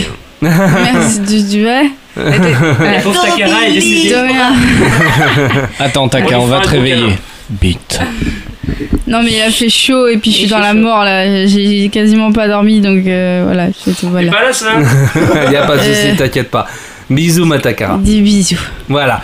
Bisous, mon Benji. Tout pareil. Bisous, ma Mariam. Bisous partout. Et puis merci à l'invité Karel d'avoir été ici. Oui. Et n'oubliez pas de liker la page Facebook, de nous mettre 5 étoiles sur iTunes. On vous fait de gros bisous. On vous dit à la prochaine. Ciao Oui. Ici Jean-Michel Son. Si tu as kiffé, tu peux nous mettre 5 étoiles sur iTunes et partager tout ça. Des bisous.